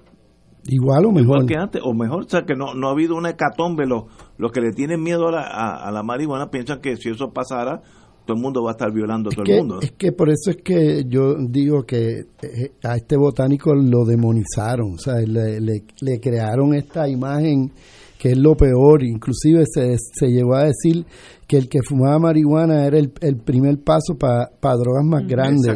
se han dicho tantas y tantas cosas en contra de este botánico eh, que, que, es impresionante. Y, y, y, cuando uno vuelve y digo se pone a estudiar eh, el proceso, la historia tanto eh, pasada eh, como la historia de la prohibición, que, son capítulos que yo cojo en mi, en, mi, en mi libro, porque es bien importante para mí, para que nosotros rompamos con un concepto de tantos años negativos, tenemos que tener mucha información científica para que uno haga el switch y diga, espérate, es verdad, me engañaron, debo cambiar, igual que uno cambia, si va a cambiar de un partido, de una creencia o de una religión, uno tiene que tener suficiente evidencia mental para que uno pueda hacer ese cambio. Y, y como ha sido tan demonizada y de buena a primera uno oye que tiene unos efectos eh, terapéuticos y que podría ayudar hasta esquizofrenia, que, que, también se llegó a decir que la marihuana lo producía, pues hay evidencia científica que ayuda a los esquizofrénicos. O sea, que que, la mentira hay que eliminarla. por eso, por eso es tan importante saber que, que esto no empezó el otro día, que esto tiene 5.000 años de uso y que los descubrimientos y cada día cada día estamos descubriendo más y más los efectos terapéuticos eh, de este botánico. ¿Dónde está Puerto Rico ahora en el sentido de la medicalización o legalización? ¿Por dónde es que estamos? Estamos muy, muy bien. Yo entiendo que, que, que ha sido, bueno, estamos muy bien desde el punto de vista de, de la industria como tal. Hemos tenido increíbles limitaciones con el gobierno. Es una cosa increíble que, que una industria como esta que, que, está creciendo a nivel mundial y que Puerto Rico podría convertirse sin duda en un centro por nuestro clima, por muchas razones, por nuestros científicos, por la experiencia de Falma que tenemos en Puerto Rico. Esto podría ser algo verdaderamente grande. Actualmente ya es grande, es una industria grande en Puerto Rico, pero el gobierno tiene una sola oficina eh, para, para hacer todo eh, para dar eh, eh, los certificados a los pacientes, para dar las licencias a los a los que cultivan, a los que tienen dispensarios. Hoy mismo yo estaba hablando con uno de los dueños de uno de los dispensarios que lleva más de dos meses con el dispensario full, pagándole a todo el mundo, esperando a que llegue un, una de las personas que dan la licencia eh, y, y, y, él, ¿sabe? Y, nada, y no se mueve. Y como él, como él me dicen que, que hay muchos, ¿sabes? Que son muchos, eh, increíbles, ¿sabes? Entonces tienes que, tienes que mantener a todo ese personal pagándole, tienes que mantener todo, pagando renta, pagando todo, y, y, y, no te dicen que cuándo van a venir, qué día va, nada. se supone que tú estés ready para que cuando aparezcan por la puerta, tú, tú tengas todo ready. ¿Sabes? Que, que es algo que verdaderamente, vuelvo y digo, es una industria emergente a nivel mundial y que Puerto Rico se puede insertar y convertirse verdaderamente por nuestro clima. Tiene un potencial enorme y es, y es triste que, que, que, todo en Puerto Rico lo hacemos cada vez más difícil, especialmente eh, para industrias emergentes como este. O sea, que es una pena. Pero aquí hay muchas personas importantes metidas, familias completas, gente eh, de mucho renombre en Puerto Rico que se han dado cuenta que, que aquí hay un potencial enorme en, en, una industria que sin duda está aquí para quedarse. Esto no hay vuelta atrás, aquí hay demasiada ciencia detrás de este botánico eh, y, vuelvo y digo, cada día, yo que soy un académico, cada día estoy aprendiendo más y más de, de, este botánico. Puedo decir algo como, eh, para que tengan una idea, eh, hay un francés que está estudiando lo que se llama la mitocondria de las células. Mitocondria, para que tengan una idea, es la batería de las células. Si nosotros logramos recargar la batería de la célula, de la mitocondria, que, que ese es el objetivo de este científico, eh, estamos prolongando la salud, prolongando la vida, prolongando nosotros que ya estamos en una edad, pues, pues, pues, pues podría ser un acto de rejuvenecimiento desde adentro de la célula. Así que vuelvo y digo, eh, esto es, eh, aquí hay demasiada ciencia. Interesantísimo, doctor. Pues Me preguntan, doctor, antes que se vaya, ¿dónde se consigue su libro? El libro es Reina de la Medicina Verde La gran mentira sobre la marihuana, un recuento histórico en busca de la verdad. ¿Dónde se puede conseguir? Se consigue en, en todas las librerías principales de Puerto Rico, especialmente en, en Casa Norberto, Casa Norberto en, y Norberto Norberto González, en El Candil, en El Laberinto, en Bookmark. Está en eh, todos lados. está, gracias a Dios, lo estamos eh, promoviendo prácticamente en, en, en todos lados. Ah, está, está en Walgreens, está en, en Walmart, está en Sam. Así que estamos, y, y verdaderamente, vuelvo y le digo al público, es, es, es un botánico eh, y que yo quisiera que la inmensa mayoría de la gente leyera y se convenciera. De hecho, todo lo que se produzca el libro en términos de ganancia, eh, lo estoy donando para los pacientes eh, que verdaderamente necesitan y no pueden costearlo. Así que eh, ese es mi esto es un- uno de mis legados, yo puedo decir.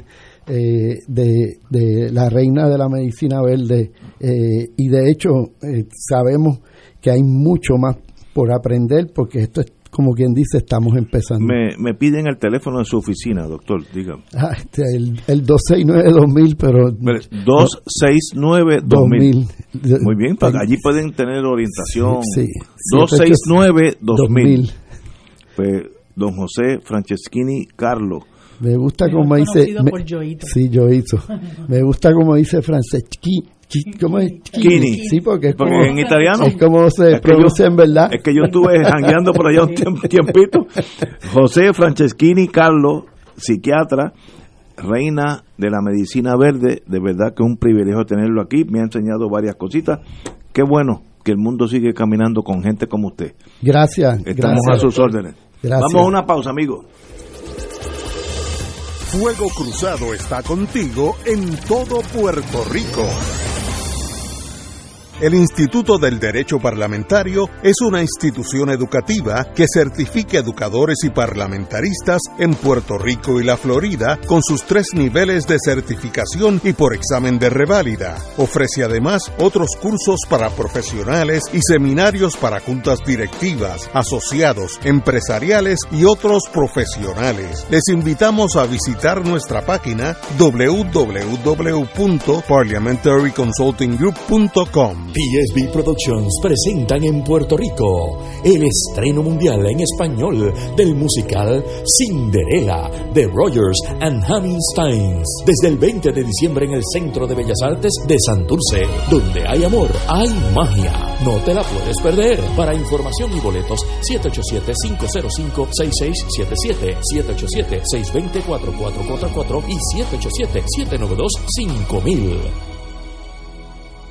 Fuego Cruzado, con los maestros de la discusión política inteligente y acertada, te acompañan ahora cada noche en Oro 92.5 FM.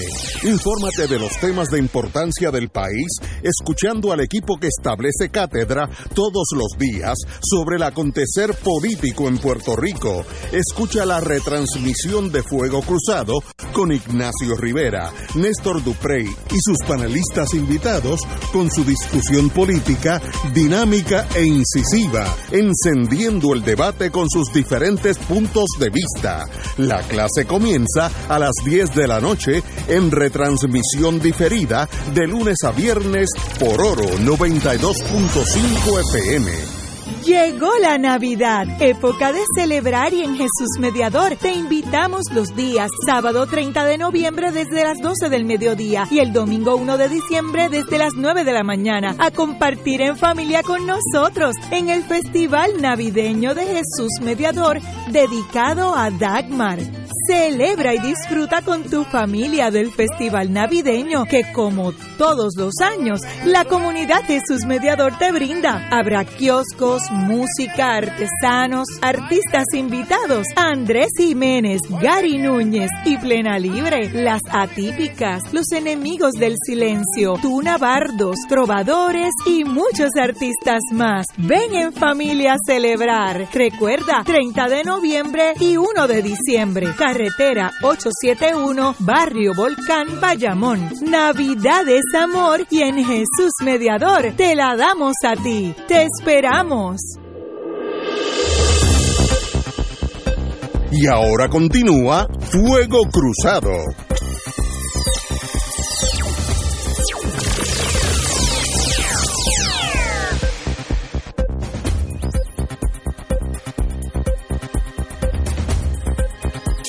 Amiga, vamos a regresar al mundo pero también con un, toque de elegancia, un poco de cultura, siempre, como decía Penchi. Y de tratar de resolver el problema. Puede resolver una puede, eso es que se salvar una vida. Eh, hace un tiempo nosotros estuvimos hablando, ya hace bastante tiempo, sobre el tema de los seguros y las cubiertas de seguros tras el paso del huracán María. Y eso no me toque eso. No, no, no, no, me toque eso que me sube, me sube la bilirrubina. Eso a usted le, toca ahí cerca. Eh, y nosotros tuvimos la oportunidad de compartir aquí con una joven, que en aquel momento una joven empresaria, del mundo de los seguros. Ella es así como media renacentista. Ella es arquitecta en la industria de seguros, pero tiene una gran cantidad de inquietudes. Eh, Alice Meléndez. Y, y, hablábamos en aquel momento de la necesidad de sensibilizar, de concienciar tanto a la industria como a los consumidores de, eh, de pólizas de seguros sobre este tema. Y Alice pues, ha seguido activa con este, con este asunto y ahora han desarrollado una iniciativa que es un curso de un día con aspiraciones a convertirse en un curso eh, de largo plazo sobre este tema. Alice, bienvenida a Fuego Cruzado. Bienvenida, compañera. Gracias, Siempre un placer tenerte aquí. No, gracias, gracias, Néstor. Eh, sí, eh, pues mira, este curso específicamente se trata de manejo de riesgo en condominios, eh, donde el sector de condominio es uno de los sectores que más ha enfrentado problemas en el manejo de las reclamaciones por lo, lo, complejo que es. Tú tienes una estructura donde cientos de personas, es como una casa compartida, muchas veces no se ponen de acuerdo y la, la raíz de, de esos problemas surge en que no existe un curso que, que pueda enseñarte a las diferentes partes cómo manejar los riesgos de un condominio. Entiéndase, eh, las pólizas de seguro, tanto lo que es la cubierta comunal, pues cuando vives en un apartamento, tú tienes unas paredes que compartes, pero tienes una estructura, unos, unos elementos que están pegados a la estructura, pero son privados. Entiéndase la cocina, los baños. Eso, cada dueño de apartamento. Casi nadie sabe eso, hasta que sucede algo. Exacto. Yo soy un experto en eso. a la cañona, vamos a, la cañona. Exacto. Entonces, eh, desde antes de María, las personas tenían derecho a asegurar esta propiedad dentro del apartamento a su nombre. Entonces la tendencia en la industria de seguro era no hacerlo. Y ahora estamos viendo las consecuencias, porque si se me fue la ventana y todas mis paredes interiores de gypsum, todas mis puertas se fueron, los gabinetes, yo tengo que esperar a la reclamación del edificio, a que todo el mundo se ponga de acuerdo, a ver si en algún momento me va a tocar algo a mí. Y en esa ya han pasado dos años. Entonces, todo esto tiene solución, pero la raíz es, vamos a educar, a educar tanto al productor de seguros, porque si, si ustedes se preguntan, ¿dónde un productor, que, que es el que eh, te orienta sobre la póliza, ¿dónde este productor aprende a asegurar un condominio? No existe ese curso formal. No existía. Entonces todo el mundo está delegando en que todo el mundo sabe lo que está haciendo. Y, ¿verdad? En, tanto el productor, el abogado. Y la realidad es, es que no necesariamente y este curso lo que busca es traer diferentes enfoques, entiéndase ley de condominios, que está bajo DACO, las reglas de la oficina del comisionado, eh, también requisitos de la banca, porque todos los préstamos, eh, ¿verdad? todos los apartamentos que tienen préstamos tienen unos requisitos de seguro. Eh, también, ¿verdad? Pues todo lo que es la póliza, lo que es comunal, lo que es privado, cómo eso se empieza a separar y tú necesitas saber mucho más allá del seguro. Tú necesitas integrar diferentes disciplinas para entender lo que significa manejar un condominio.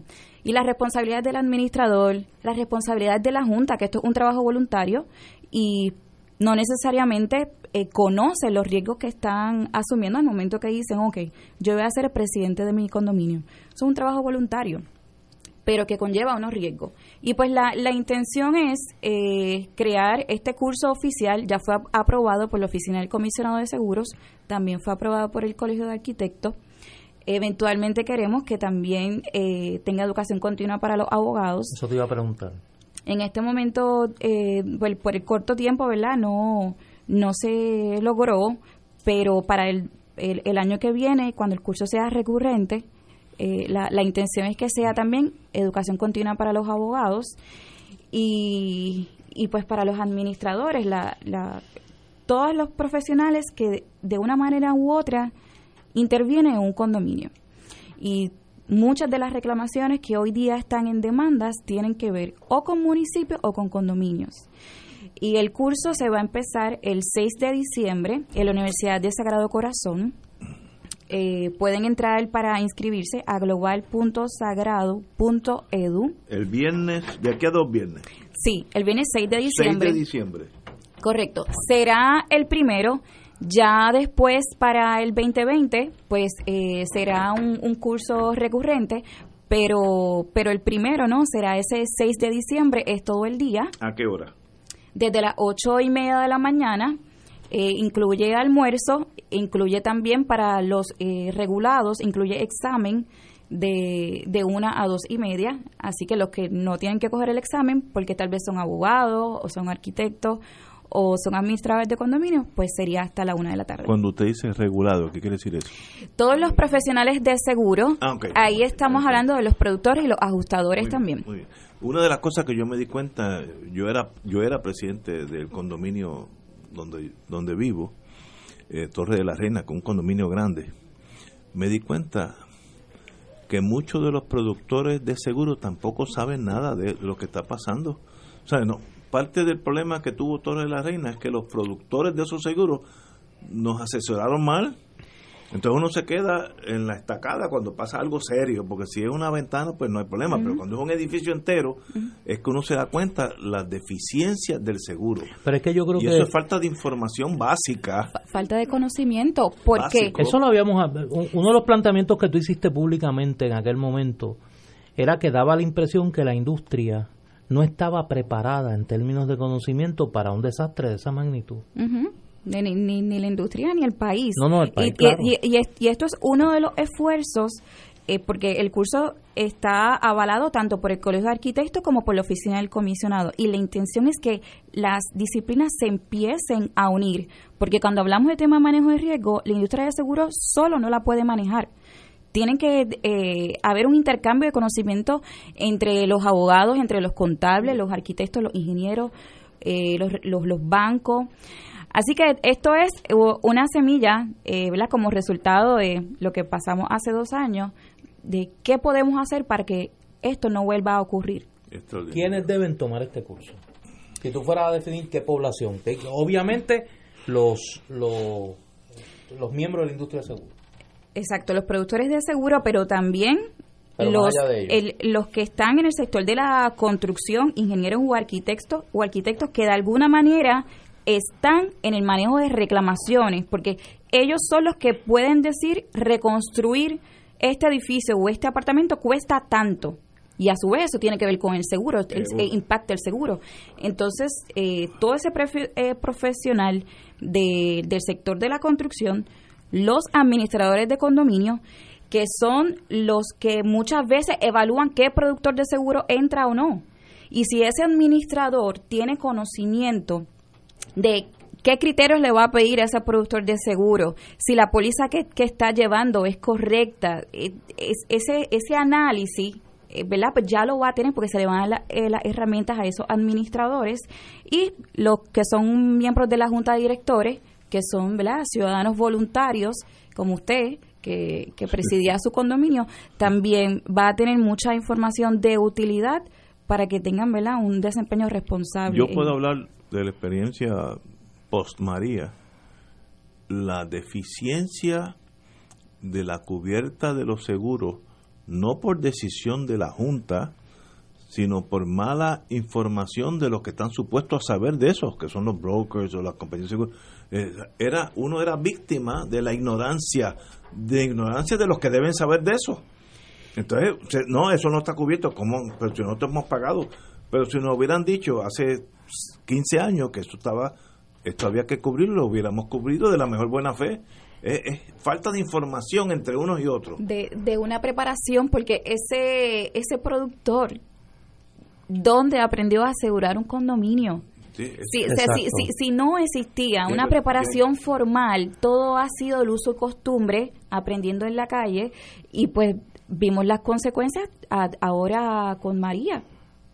Y hablábamos un poco antes de entrar al aire que esta temporada tuvimos la suerte de que no hubo un fenómeno que afectara dramáticamente al país pero todas las señales climatológicas apuntan que de ahora en adelante la intensidad de las tormentas en la región del, del, Caribe van a ser bastante impactantes en términos del daño potencial que pueden crear. Claro, y, y tú no puedes tener un condominio eh, con paneles, que todavía los hay, a dos años. Increíble. Porque eh, esa estructura está totalmente vulnerable. Increíble.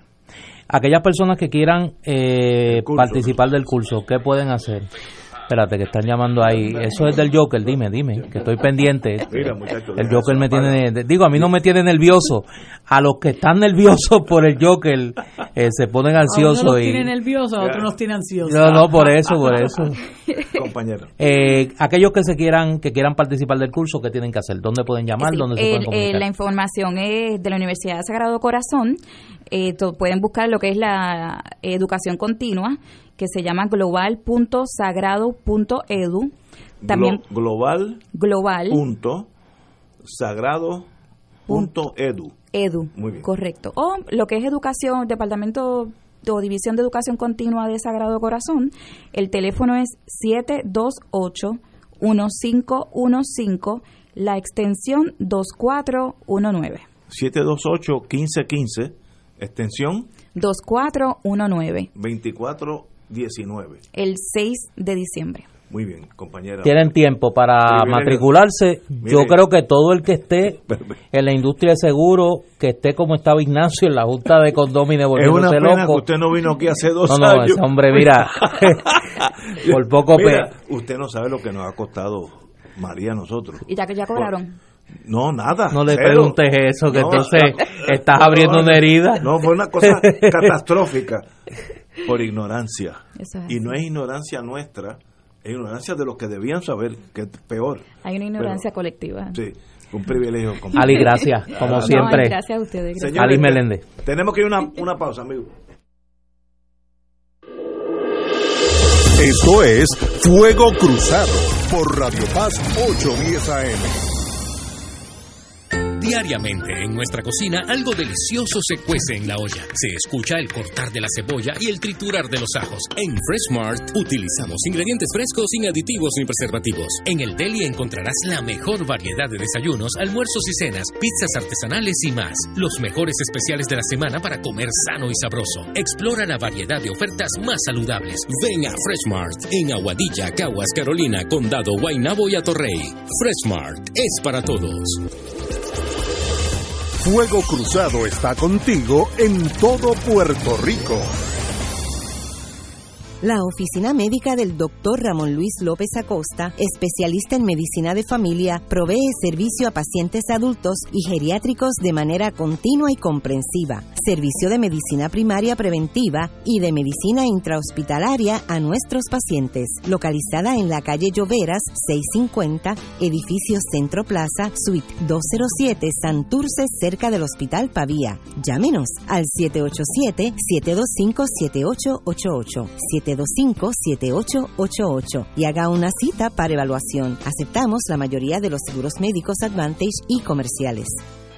Mejore la toma de decisiones de su empresa utilizando una estructura robusta de indicadores de desempeño. El KPI Institute y Global Consulting Group le invitan a un seminario conducente a una certificación profesional en indicadores claves de desempeño, KPI por sus siglas en inglés, que se llevará a cabo durante los días 4, 5 y 6 de diciembre en el Hotel Verdanza de Isla Verde. Este evento es de suma importancia para personas de diferentes campos de negocios como finanzas, recursos humanos, producción, logística y sistemas de información. Si usted es el dueño, presidente, gerente, contador o de alguna forma participa en la toma de decisiones de la empresa, este seminario le ayudará a desarrollar un sistema de indicadores de desempeño para tomar decisiones informadas en su negocio. Cree una cultura de medición y tome decisiones basadas en el desempeño de su empresa. Para más información comuníquese al al 787-763-2451 o al 787-200-2746. Este es el plan para usted, para usted, para usted. No te arriesgues a que tu médico no acepte tu plan. Con Triple S Advantage tienes una amplia red de médicos primarios y especialistas de calidad disponible para ti. Llama al 1877-207-8777. Lunes a domingo, 8 a.m. a 8 p.m. Este para usted. Triple S Advantage es un concesionario independiente de Blue Cross Blue Shield Association. La red de proveedores puede cambiar en cualquier momento. Recibirá notificación cuando sea necesario. Y ahora continúa Fuego Cruzado.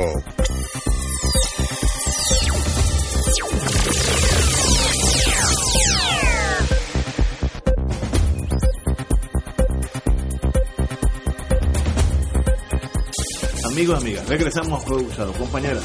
Sí, quería aprovechar para eh, anunciar que el próximo 30 de noviembre a las 6 y 30 de la tarde en la Plaza Cruz de Colón, en la base Guaniquilla de Aguada, se va a celebrar, se va a conmemorar el natalicio del héroe Andrés Figueroa Cordero. Eh, el orador principal va a ser el patriota Oscar López Rivera y eh, la organización que conmemora el natalicio de Andrés Figueroa Cordero es la que está invitando a que todo el mundo se dé cita ese día, 30 de noviembre, en el pueblo eh, donde nació don Andrés, Aguada, 6 y 30 pm, en la Plaza Cruz de Colón, en la base Guaniquilla, en Aguada. ¿Cuándo es? ¿Qué día? El 30 de noviembre, este sábado no, el, El próximo. Muy bien. Compañero, tenemos nosotros un distinguido abogado, compañero Mondríguez. Eh, todos Carlos los, Mondríguez. todos los todos los abogados lo conocemos, Carlos Mondríguez. Tú eres de un pueblo de Las Piedras. Las Piedras, sí, por ahí yo te por ahí yo te dejé. Este, Carlos Mondríguez, un privilegio tenerte aquí con nosotros. ¿Y qué te trae aquí a Fuego Cruzado? Bueno, el privilegio es mío. Vengo a anunciar la actividad de conmemoración del centenario de Dolores Lebrón Soto, cariñosamente conocida por todos los puertorriqueños y yo creo que en todo el mundo por Lolita Lebrón. Eh, que lo vamos a celebrar eh, mañana en el Salón Félix Ochoteco del Mañana Colegio viernes de Abogados. en el Colegio de Abogados. Mañana viernes a partir de las 7 de la noche tenemos un acto artístico con un acto proselitista. Allí se va a dar cita el, el liderato patriótico del país. Vamos a tener un acto a, a la altura, ¿verdad?, de, de la ocasión con un libreto eh, muy sumamente innovador y una preproducción también de videos que recoge la historia eh, eh, para contextualizar a Lolita y las razones verdad de- del ataque al Congreso. O sea, vamos a pasar revista sobre la vida de esa gran heroína puertorriqueña, esa gran eh, luchadora puertorriqueña que fue Lolita Lebrón. Cuando ella fue a Washington, era un viaje de una ruta nada más. Sí, De ida. ella, ella sale de, de la estación central, ¿verdad?, de, de trenes de Nueva York con un boleto de, de ida junto con eh, eh, Ilvin Flores, con Andrés Figueroa Cordero y con Rafael Cancel Miranda. Y lo que se iba a hacer era un, el operativo inicialmente un operativo más ambicioso, es el ataque a, a unos cinco puntos. Pero en el momento en que Lolita recibe las instrucciones, era Lolita la, la dirigente de la Junta Nacionalista de Nueva York. Fíjate, eso no, eso no lo sabía. Sí, recu- recuerden que hay una eh, una vez se ataca eh, la Casa Blair y sobrevive Oscar Collazo, que era el presidente de la Junta Nacionalista de Nueva York, pues primero lo condenan a muerte, luego le conmutan la pena de muerte por eh, presidio a perpetuidad. Eh, y obviamente pues hay cambios en la directiva, por poco tiempo Julio Pinto Gandía preside, pero poco después inmediatamente eh, se designa a Lolita como la presidenta de la Junta Nacionalista. Y cuando llega el mes de febrero, o antes, ¿verdad?, de 1954, las instrucciones son recibidas por Lolita de parte de Ruth Reynolds, pero enviadas por, por Pedro Albizu Campos. Y originalmente se trata de un ataque a cinco puntos, pero Lolita sabe que la organización eh, no da para tanto. y se escoge el Congreso por dos razones. Primero, que de los cinco puntos que se concebían, entre ellos el Pentágono, Casablanca, pues esos puntos eran inexpugnables. El Congreso pues era eh, el más eh, vulnerable y al mismo tiempo el que simbólicamente representaba toda la legislación que posibilitaba ¿no? la ocupación de Puerto Rico o intentaban legitimarla. Ley Fora, que Ley Jones, Ley 600, allí se aprueba taxativamente para Puerto Rico la ley del servicio militar obligatorio que posibilita el traslado de, de más de 80 mil soldados puertorriqueños a la guerra de Corea con la muerte de 756 como ya yo expliqué en otro programa en este eh, de Fuego Cruzado, en solo mes y medio, entre septiembre y octubre de 1952, murieron 664 puertorriqueños en Corea, en mes y medio. Eso es una cifra superior a todos los que han muerto desde la primera guerra hasta la guerra de Afganistán, ¿verdad?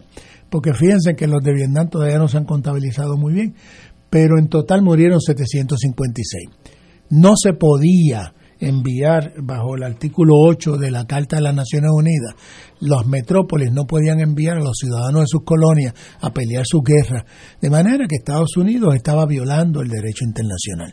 Y como le estaba violando y surge ese genocidio en Corea, pues entonces los americanos avanzan y van a las Naciones Unidas con el proyecto de resolución 748-8 romano para sacar a Puerto Rico de la lista de territorios sobre los cuales tenía que informar. Para no informar el genocidio del 65 de infantería. Entonces se burlan, en el Congreso se burlan de los Estados Unidos con, con la farsa del Estado Libre Asociado, con amapuchan las vistas del genocidio de Corea, este, y entonces el nacionalismo no se iba a quedar burlado y el nacionalismo planifica, estando Pedro Luis Ucampo en probatoria, planifica ese golpe eh, que finalmente se dio el primero de marzo de 1954 en el Congreso. Fíjate que no van a matar, ellos, Lolita dispara al aire y Lolita dice viva Puerto Rico libre, saca la bandera de, de Puerto Rico, tiene una nota en la cartera donde ella explica todo porque sabe que, que, puede morir en el ataque, ¿verdad? Eh, pero afortunadamente no mueren, eh, nadie muere en el ataque, son heridos cinco congresistas, eh, pero ninguno de cuidado, no, no muere ninguno, pero aún así los procesan en dos juicios. El 4 de junio empieza el primer juicio, que es por el ataque eh, tentativa para cometer asesinato contra cinco congresistas. En ese juicio declaran 33 testigos que, que vieron, declara por la defensa, Lolita es defendida por, por el gran eh, abogado defensor de, los derechos civiles en los Estados Unidos, Conrad Link, un abogado negro que ya era muy muy famoso, lo contrata Ruth Reynolds y la organización de Ruth Reynolds. A los otros tres los defienden otros tres eh, abogados eh, prominentes también, y el testimonio por parte de los nacionalistas atacantes es el de ellos cuatro. Entonces pasó lo que todo el mundo sabía que iba a pasar. Los condenaron a, a los varones a 75 años, a Lolita a 50, pero podía salir a los 15 en libertad bajo palabra, cosa que nunca aceptó porque cumplió con un gran comportamiento, que era lo que decía la sentencia, y ella no aceptó salir. O sea, ese es el primer juicio. No conforme con eso, en julio empieza otro juicio por eh, conspiración sediciosa. Es decir, un gran jurado federal esta vez los acusa en Nueva York, que fue donde hubo la conspiración, según ellos, para derrocar al gobierno de los Estados Unidos. Es decir, cuatro jibaritos de jocal al ejército más poderoso del mundo. con unas pistolas semiautomáticas. y esa pena sí es, dura. Pero esa pena fue de seis años de cárcel. porque la prueba era sumamente frágil. Eh, era más una conspiración más que otra cosa. Es una conspiración. No había la prueba, se queda en conspiración. Este, fue, e, ese juicio fue una vergüenza. Conrad Link plantea que estando el juicio en Nueva York, la mayor parte del jurado son, casi todos son blancos, todos, cuando hay negros y puertorriqueños, no hay un solo jurado negro ni un solo jurado puertorriqueño, eso se plantea en la apelación por Conrad Link. Oye, Carlos, y yo, su, bueno, vine en conocimiento hace un tiempo de este dato, pero mucha gente no sabe que doña Lolita nunca conoció a don Pedro. Nunca lo conoció. No me digas. No, hay una conversación, varias. Con... En lo increíble eso. Pero mira, no es tan increíble. Déjame explicarte algo. Recuerda que Albizu va a los Estados Unidos a cumplir una condena de 10 años. Enferma y va al Hospital Columbus en Nueva York en 1943. O sea, Lolita llega en el 41, pero no conoce a Albizu. Y no conoce a Albizu porque Lolita no se afilia al Partido Nacionalista hasta 1947. Eso te deja un periodo muy breve de tiempo. Recuerda que don Pedro regresa a Puerto Rico en diciembre, cuando ya ha cumplido todas las condiciones de la sentencia, regresa en diciembre 15, eh, el 15 de diciembre de 1947. Lolita está, está recién afiliada, pero no juega un rol directivo. Lolita empieza a militar, empieza a repartir literatura, empieza a vender boletos. Ella era sumamente hábil en organizar fiestas eh, organizar bohemia. Recuerda tú que en esa diáspora están eh, muchísimos artistas. Está Bobby Capó, está Chuito, está eh, Chuito González, están este, muchísimos otros, Mon Rivera. Entonces el nacionalismo tiene las manos llenas para organizar actividades. Daniel Santos también pasa por allí. De manera que esas actividades se sucedían y el independentismo era tan cuantioso en número, tanto en Puerto Rico como en Nueva York, que esas actividades eran sumamente exitosas. Es más, para decirte más, el sábado antes del ataque al Congreso, el ataque al Congreso fue martes, primero de marzo. ¿Qué año? 1954. El sábado antes, Lolita está a cargo de un baile donde Rosa Collazo, la, la esposa de Oscar Collazo, que ya está cumpliendo cárcel, está en la taquilla y Lolita está en el baile. Y allí no solamente está Lolita, sino que está Rafael Cancel Miranda, está Elvin Flores y Andrés Figueroa Cordero. Nadie sabe que se está planificando el ataque. Rosa dice en su libro que lee la prensa al día siguiente del ataque y dice, adiós, pero si esta es Lolita, Andresito, Rafael, ¿ah? Ilvin, y todos estaban en el baile conmigo y nadie sabía nada.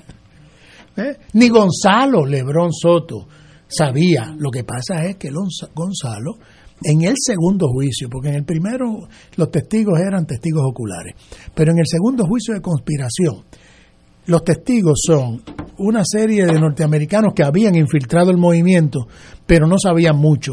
Pero Gonzalo declara contra Lolita y declara contra los demás en el segundo juicio, en el juicio de julio. Y en ese juicio, pues también lo declaran culpable, particularmente con el testimonio de, Gonzalo Lebrón Soto, que traiciona al nacionalismo, porque Gonzalo es nacionalista antes que Lolita, Gonzalo es el que lleva a Lolita a la fila del nacionalismo. Y lo testigo del pueblo. Y, bueno, le dieron una total inmunidad.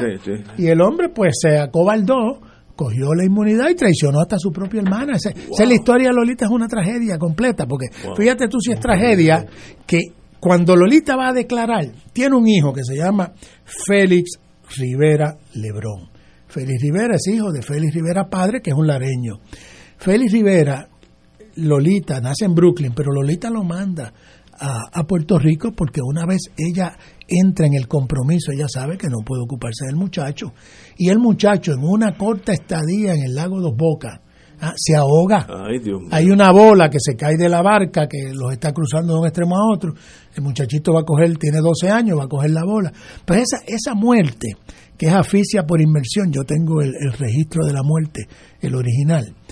Esa muerte acontece el 30 de abril de 1954.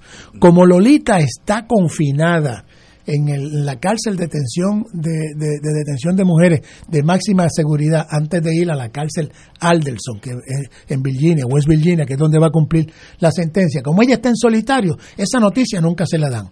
Y, justamente cuando ella va a declarar en el juicio, le tiran el periódico de Puerto Rico con la muerte. Y la mujer pues se conmociona, le da un ataque de histeria, empieza a llorar y está llorando sobre, eh, en todo su testimonio y no llorando de arrepentimiento porque Lolita nunca se arrepintió. En la misma conferencia de prensa justamente después del arresto dice no yo I'm not sorry for anything. I came here to fight for the independence of, my country. Fíjate qué curioso Carlos que esa esa ese perfil que tú que tú describes de Lolita Lebrón es un poco contrario a lo que es en el imaginario colectivo la visión sobre los nacionalistas en general y sobre Lolita Lebrón en particular. Gente amargada, gente movida por Aquí se vendió mucho la imagen de que los nacionalistas, que era una metáfora que, usó mucho el muñozismo, estaban llenos de odio. Pero déjame, déjame explicarte cuál es la raíz de eso.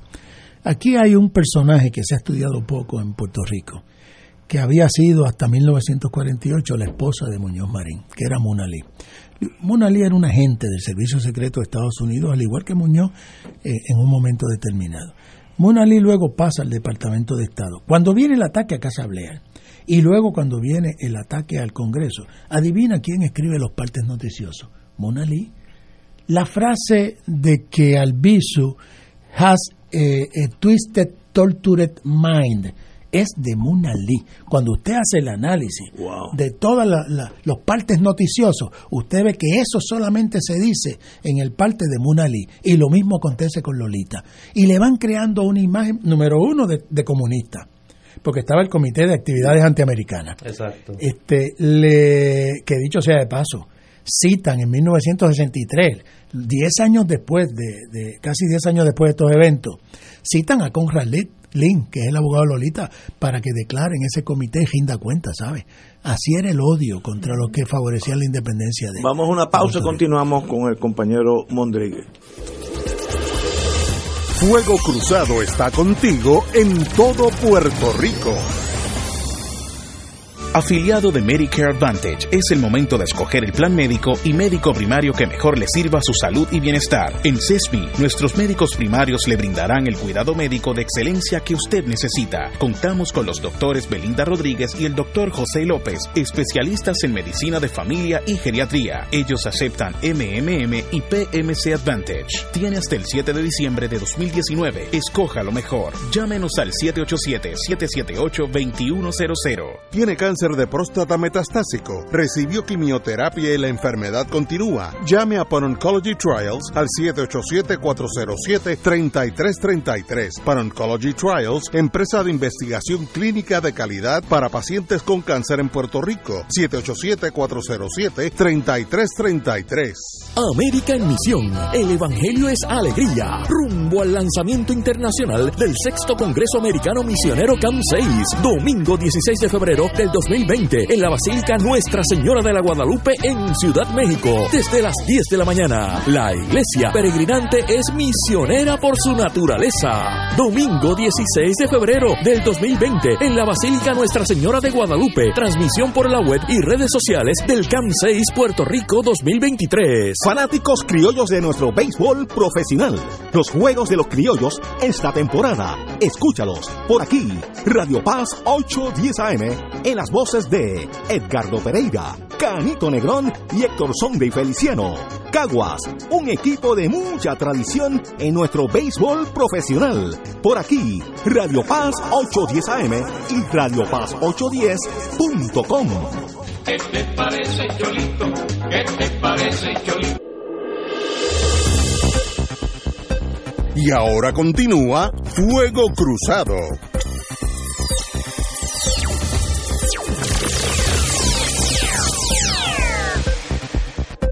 Compañeros, eh, estamos celebrando, eh, conmemorando, mejor dicho, el, centenario de Lolita Lebrón. ¿Cuándo es? ¿En dónde? Vamos a empezar. Bueno, va a ser mañana. Mañana, 22 de noviembre a las 7 de la noche en el Colegio de Abogados y Abogadas de Puerto Rico. Eso es Miramar, así que bien fácil. Miramar muy fácil. Hay estacionamiento, así que no hay problema. lleguen temprano porque el estacionamiento, se pone difícil. ¿Y, cuál, y ¿Cuál es la meta? ¿Cuál es la, tesis de ustedes para celebrar esto? Bueno, realmente la, eh, la Casa Lolita Lebrón y, la Comisión Gilberto Concepción de Gracia, el objetivo es prácticamente rescatar la figura de, eh, y la memoria de Lolita Lebrón en su contexto verdadero. Ahorita, antes de la pausa, estábamos hablando de que se le tiene, se le tenía por loca. Mira, todo esto es un operativo que hay contra el nacionalismo puertorriqueño para desviar la legitimidad de su causa en los medios de comunicación pública. Si te fijas, los nacionalistas no hicieron nada absolutamente distinto a lo que hizo Jorge Washington y los patriotas norteamericanos cuando se enfrentaron a los británicos, lucharon por su independencia. Entonces, ¿por qué tildan a Lolita que dispara al aire de terrorista y a los demás que no matan a nadie, ¿por qué los tildan de terrorista? Entonces, el nacionalismo tiene a Pinto Gandía en Nueva York. Y Pinto Gandía hace una conferencia de prensa diciendo, mire, nos están acusando de violentos y de terroristas, los mismos que tiraron la bomba atómica en Hiroshima y Nagasaki, que en un solo día mataron 66 mil personas. Eso sí que son terroristas, porque nosotros no hemos matado a nadie. ¿De qué están hablando? Nosotros estamos luchando por la independencia. Pero yo te decía ahorita antes del receso que Muna Lee contribuye mucho a, generar la idea de que son personas locas y violentas. ¿Quién es esta señora Mona Lee? Para aquellos que no Mona Lee eh, fue la primera esposa de, de Luis Alberto, José Luis Alberto Muñoz Marín se casan en 1919, tienen dos hijos, a Monita y a Luisito Muñoz Lee. Eh, y Muñoz y ella pues están trabajando cuando se conocen en un sitio que es eh, de inteligencia norteamericana y trabajan en la división del censorship, de la censura. Se dedican a abrir correspondencia. Durante la Segunda Guerra Mundial. No, durante la primera. Ah, primera 1919. Entonces, cuando deciden casarse, solamente uno se puede quedar trabajando ahí. Se puede quedar trabajando el de, el de más antigüedad. Así que Mona Lisa tiene que ir. Tan sencillo como eso. Entonces esta señora se queda trabajando en el Departamento de Estado y es puro veneno para el nacionalismo en Puerto Rico, pero puro veneno. Wow, eso puro veneno. Y escribe, pero barbaridades. Mira tú, a Lolita, Lolita le escribe una carta a Eisenhower y le dice, mire, yo estoy en contra de los ensayos estos nucleares. Yo estoy en contra de eso. Entonces esa carta es interceptada y empiezan a decir que Lolita está loca y le ponen una camisa de fuerza. Imagínate tú si le ponen una camisa de fuerza a todos los pacifistas, empezando con John Lennon. ¿eh? Estaría en un manicomio John Lennon. Piensa eso. Pero eso lo hicieron solamente con Lolita. Lo que pasó Lolita en solitario y las condiciones que cumplió Lolita en la cárcel, no lo cumplió ninguna otra reclusa. Pero sería bueno que eso se supiera. Eh, para eso mañana. Para eso, mañana nosotros empezamos. Realmente, para mí, el día del centenario es un punto de, de, comienzo ¿no?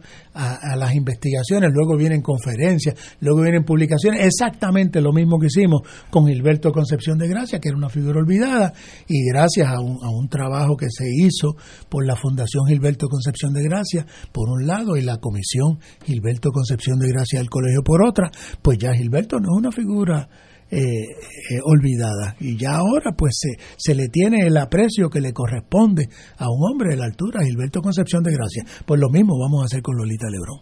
Wow. Interesantísimo, compañero Carlos Mondríguez. Mañana, Colegio de Abogados, a las 7, abogados y abogadas, a las 7 de la noche. Para yo no meter la, la noche. Están todos invitados, la entrada es completamente gratis, van a darse un banquete artístico eh, y dramático y de cantantes. Una de las de la, de las actos que tendremos es a Noel Hernández, al guerrillero, ah, que va a estar con su grupo. Recuerden que él es el que compuso Cinco Hermanos Presos. Saludos, Noel, si nos está oyendo. sí, saludos, que es un ser humano exquisito. Y su grupo, le adelanto una cosa, no tiene la misma voz la voz es mejor ah, que la que tenía. Pero yo me quedé. bueno escucharlo. Yo fui al ensayo y yo me quedé electrificado cuando vi a Noel porque yo decía, bueno, Noel y yo más o menos tenemos la misma edad, los años le tienen que haber pasado factura. Y cuando lo escucho en el ensayo, yo no lo podía creer. Una voz extraordinaria, extraordinaria. Va a estar Jerry Segarra, van a haber otra otra sorpresa. Johanna Josalí va a ser una de las maestras de ceremonia. Qué bien. Que es extraordinaria. Yo dudo que haya eh, otra maestra de ceremonia como Johanna Josalí en este país. Así que eh, esperamos una actividad a la altura del evento. De verdad que un privilegio tener gente como su señoría en Puerto Rico que busquen la historia y saque lo que fue la verdaderamente la verdadera historia. Una de las enajenaciones de algunos países, algunos por designio y otros por dejadez, es no conocer lo que, lo que aconteció.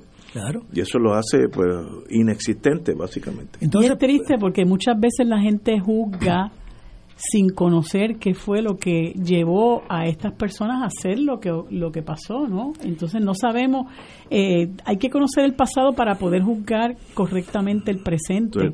y esa historia es muy importante. Como tú dices que que fueron eh, objeto de mucha demonización. Así es. Estamos a tus órdenes, compañeros. Mañana gracias, gracias por Colegio de Abogados. ¿Cómo no? Eh, y ahí estaremos. Y abogadas. Señores, hasta mañana viernes.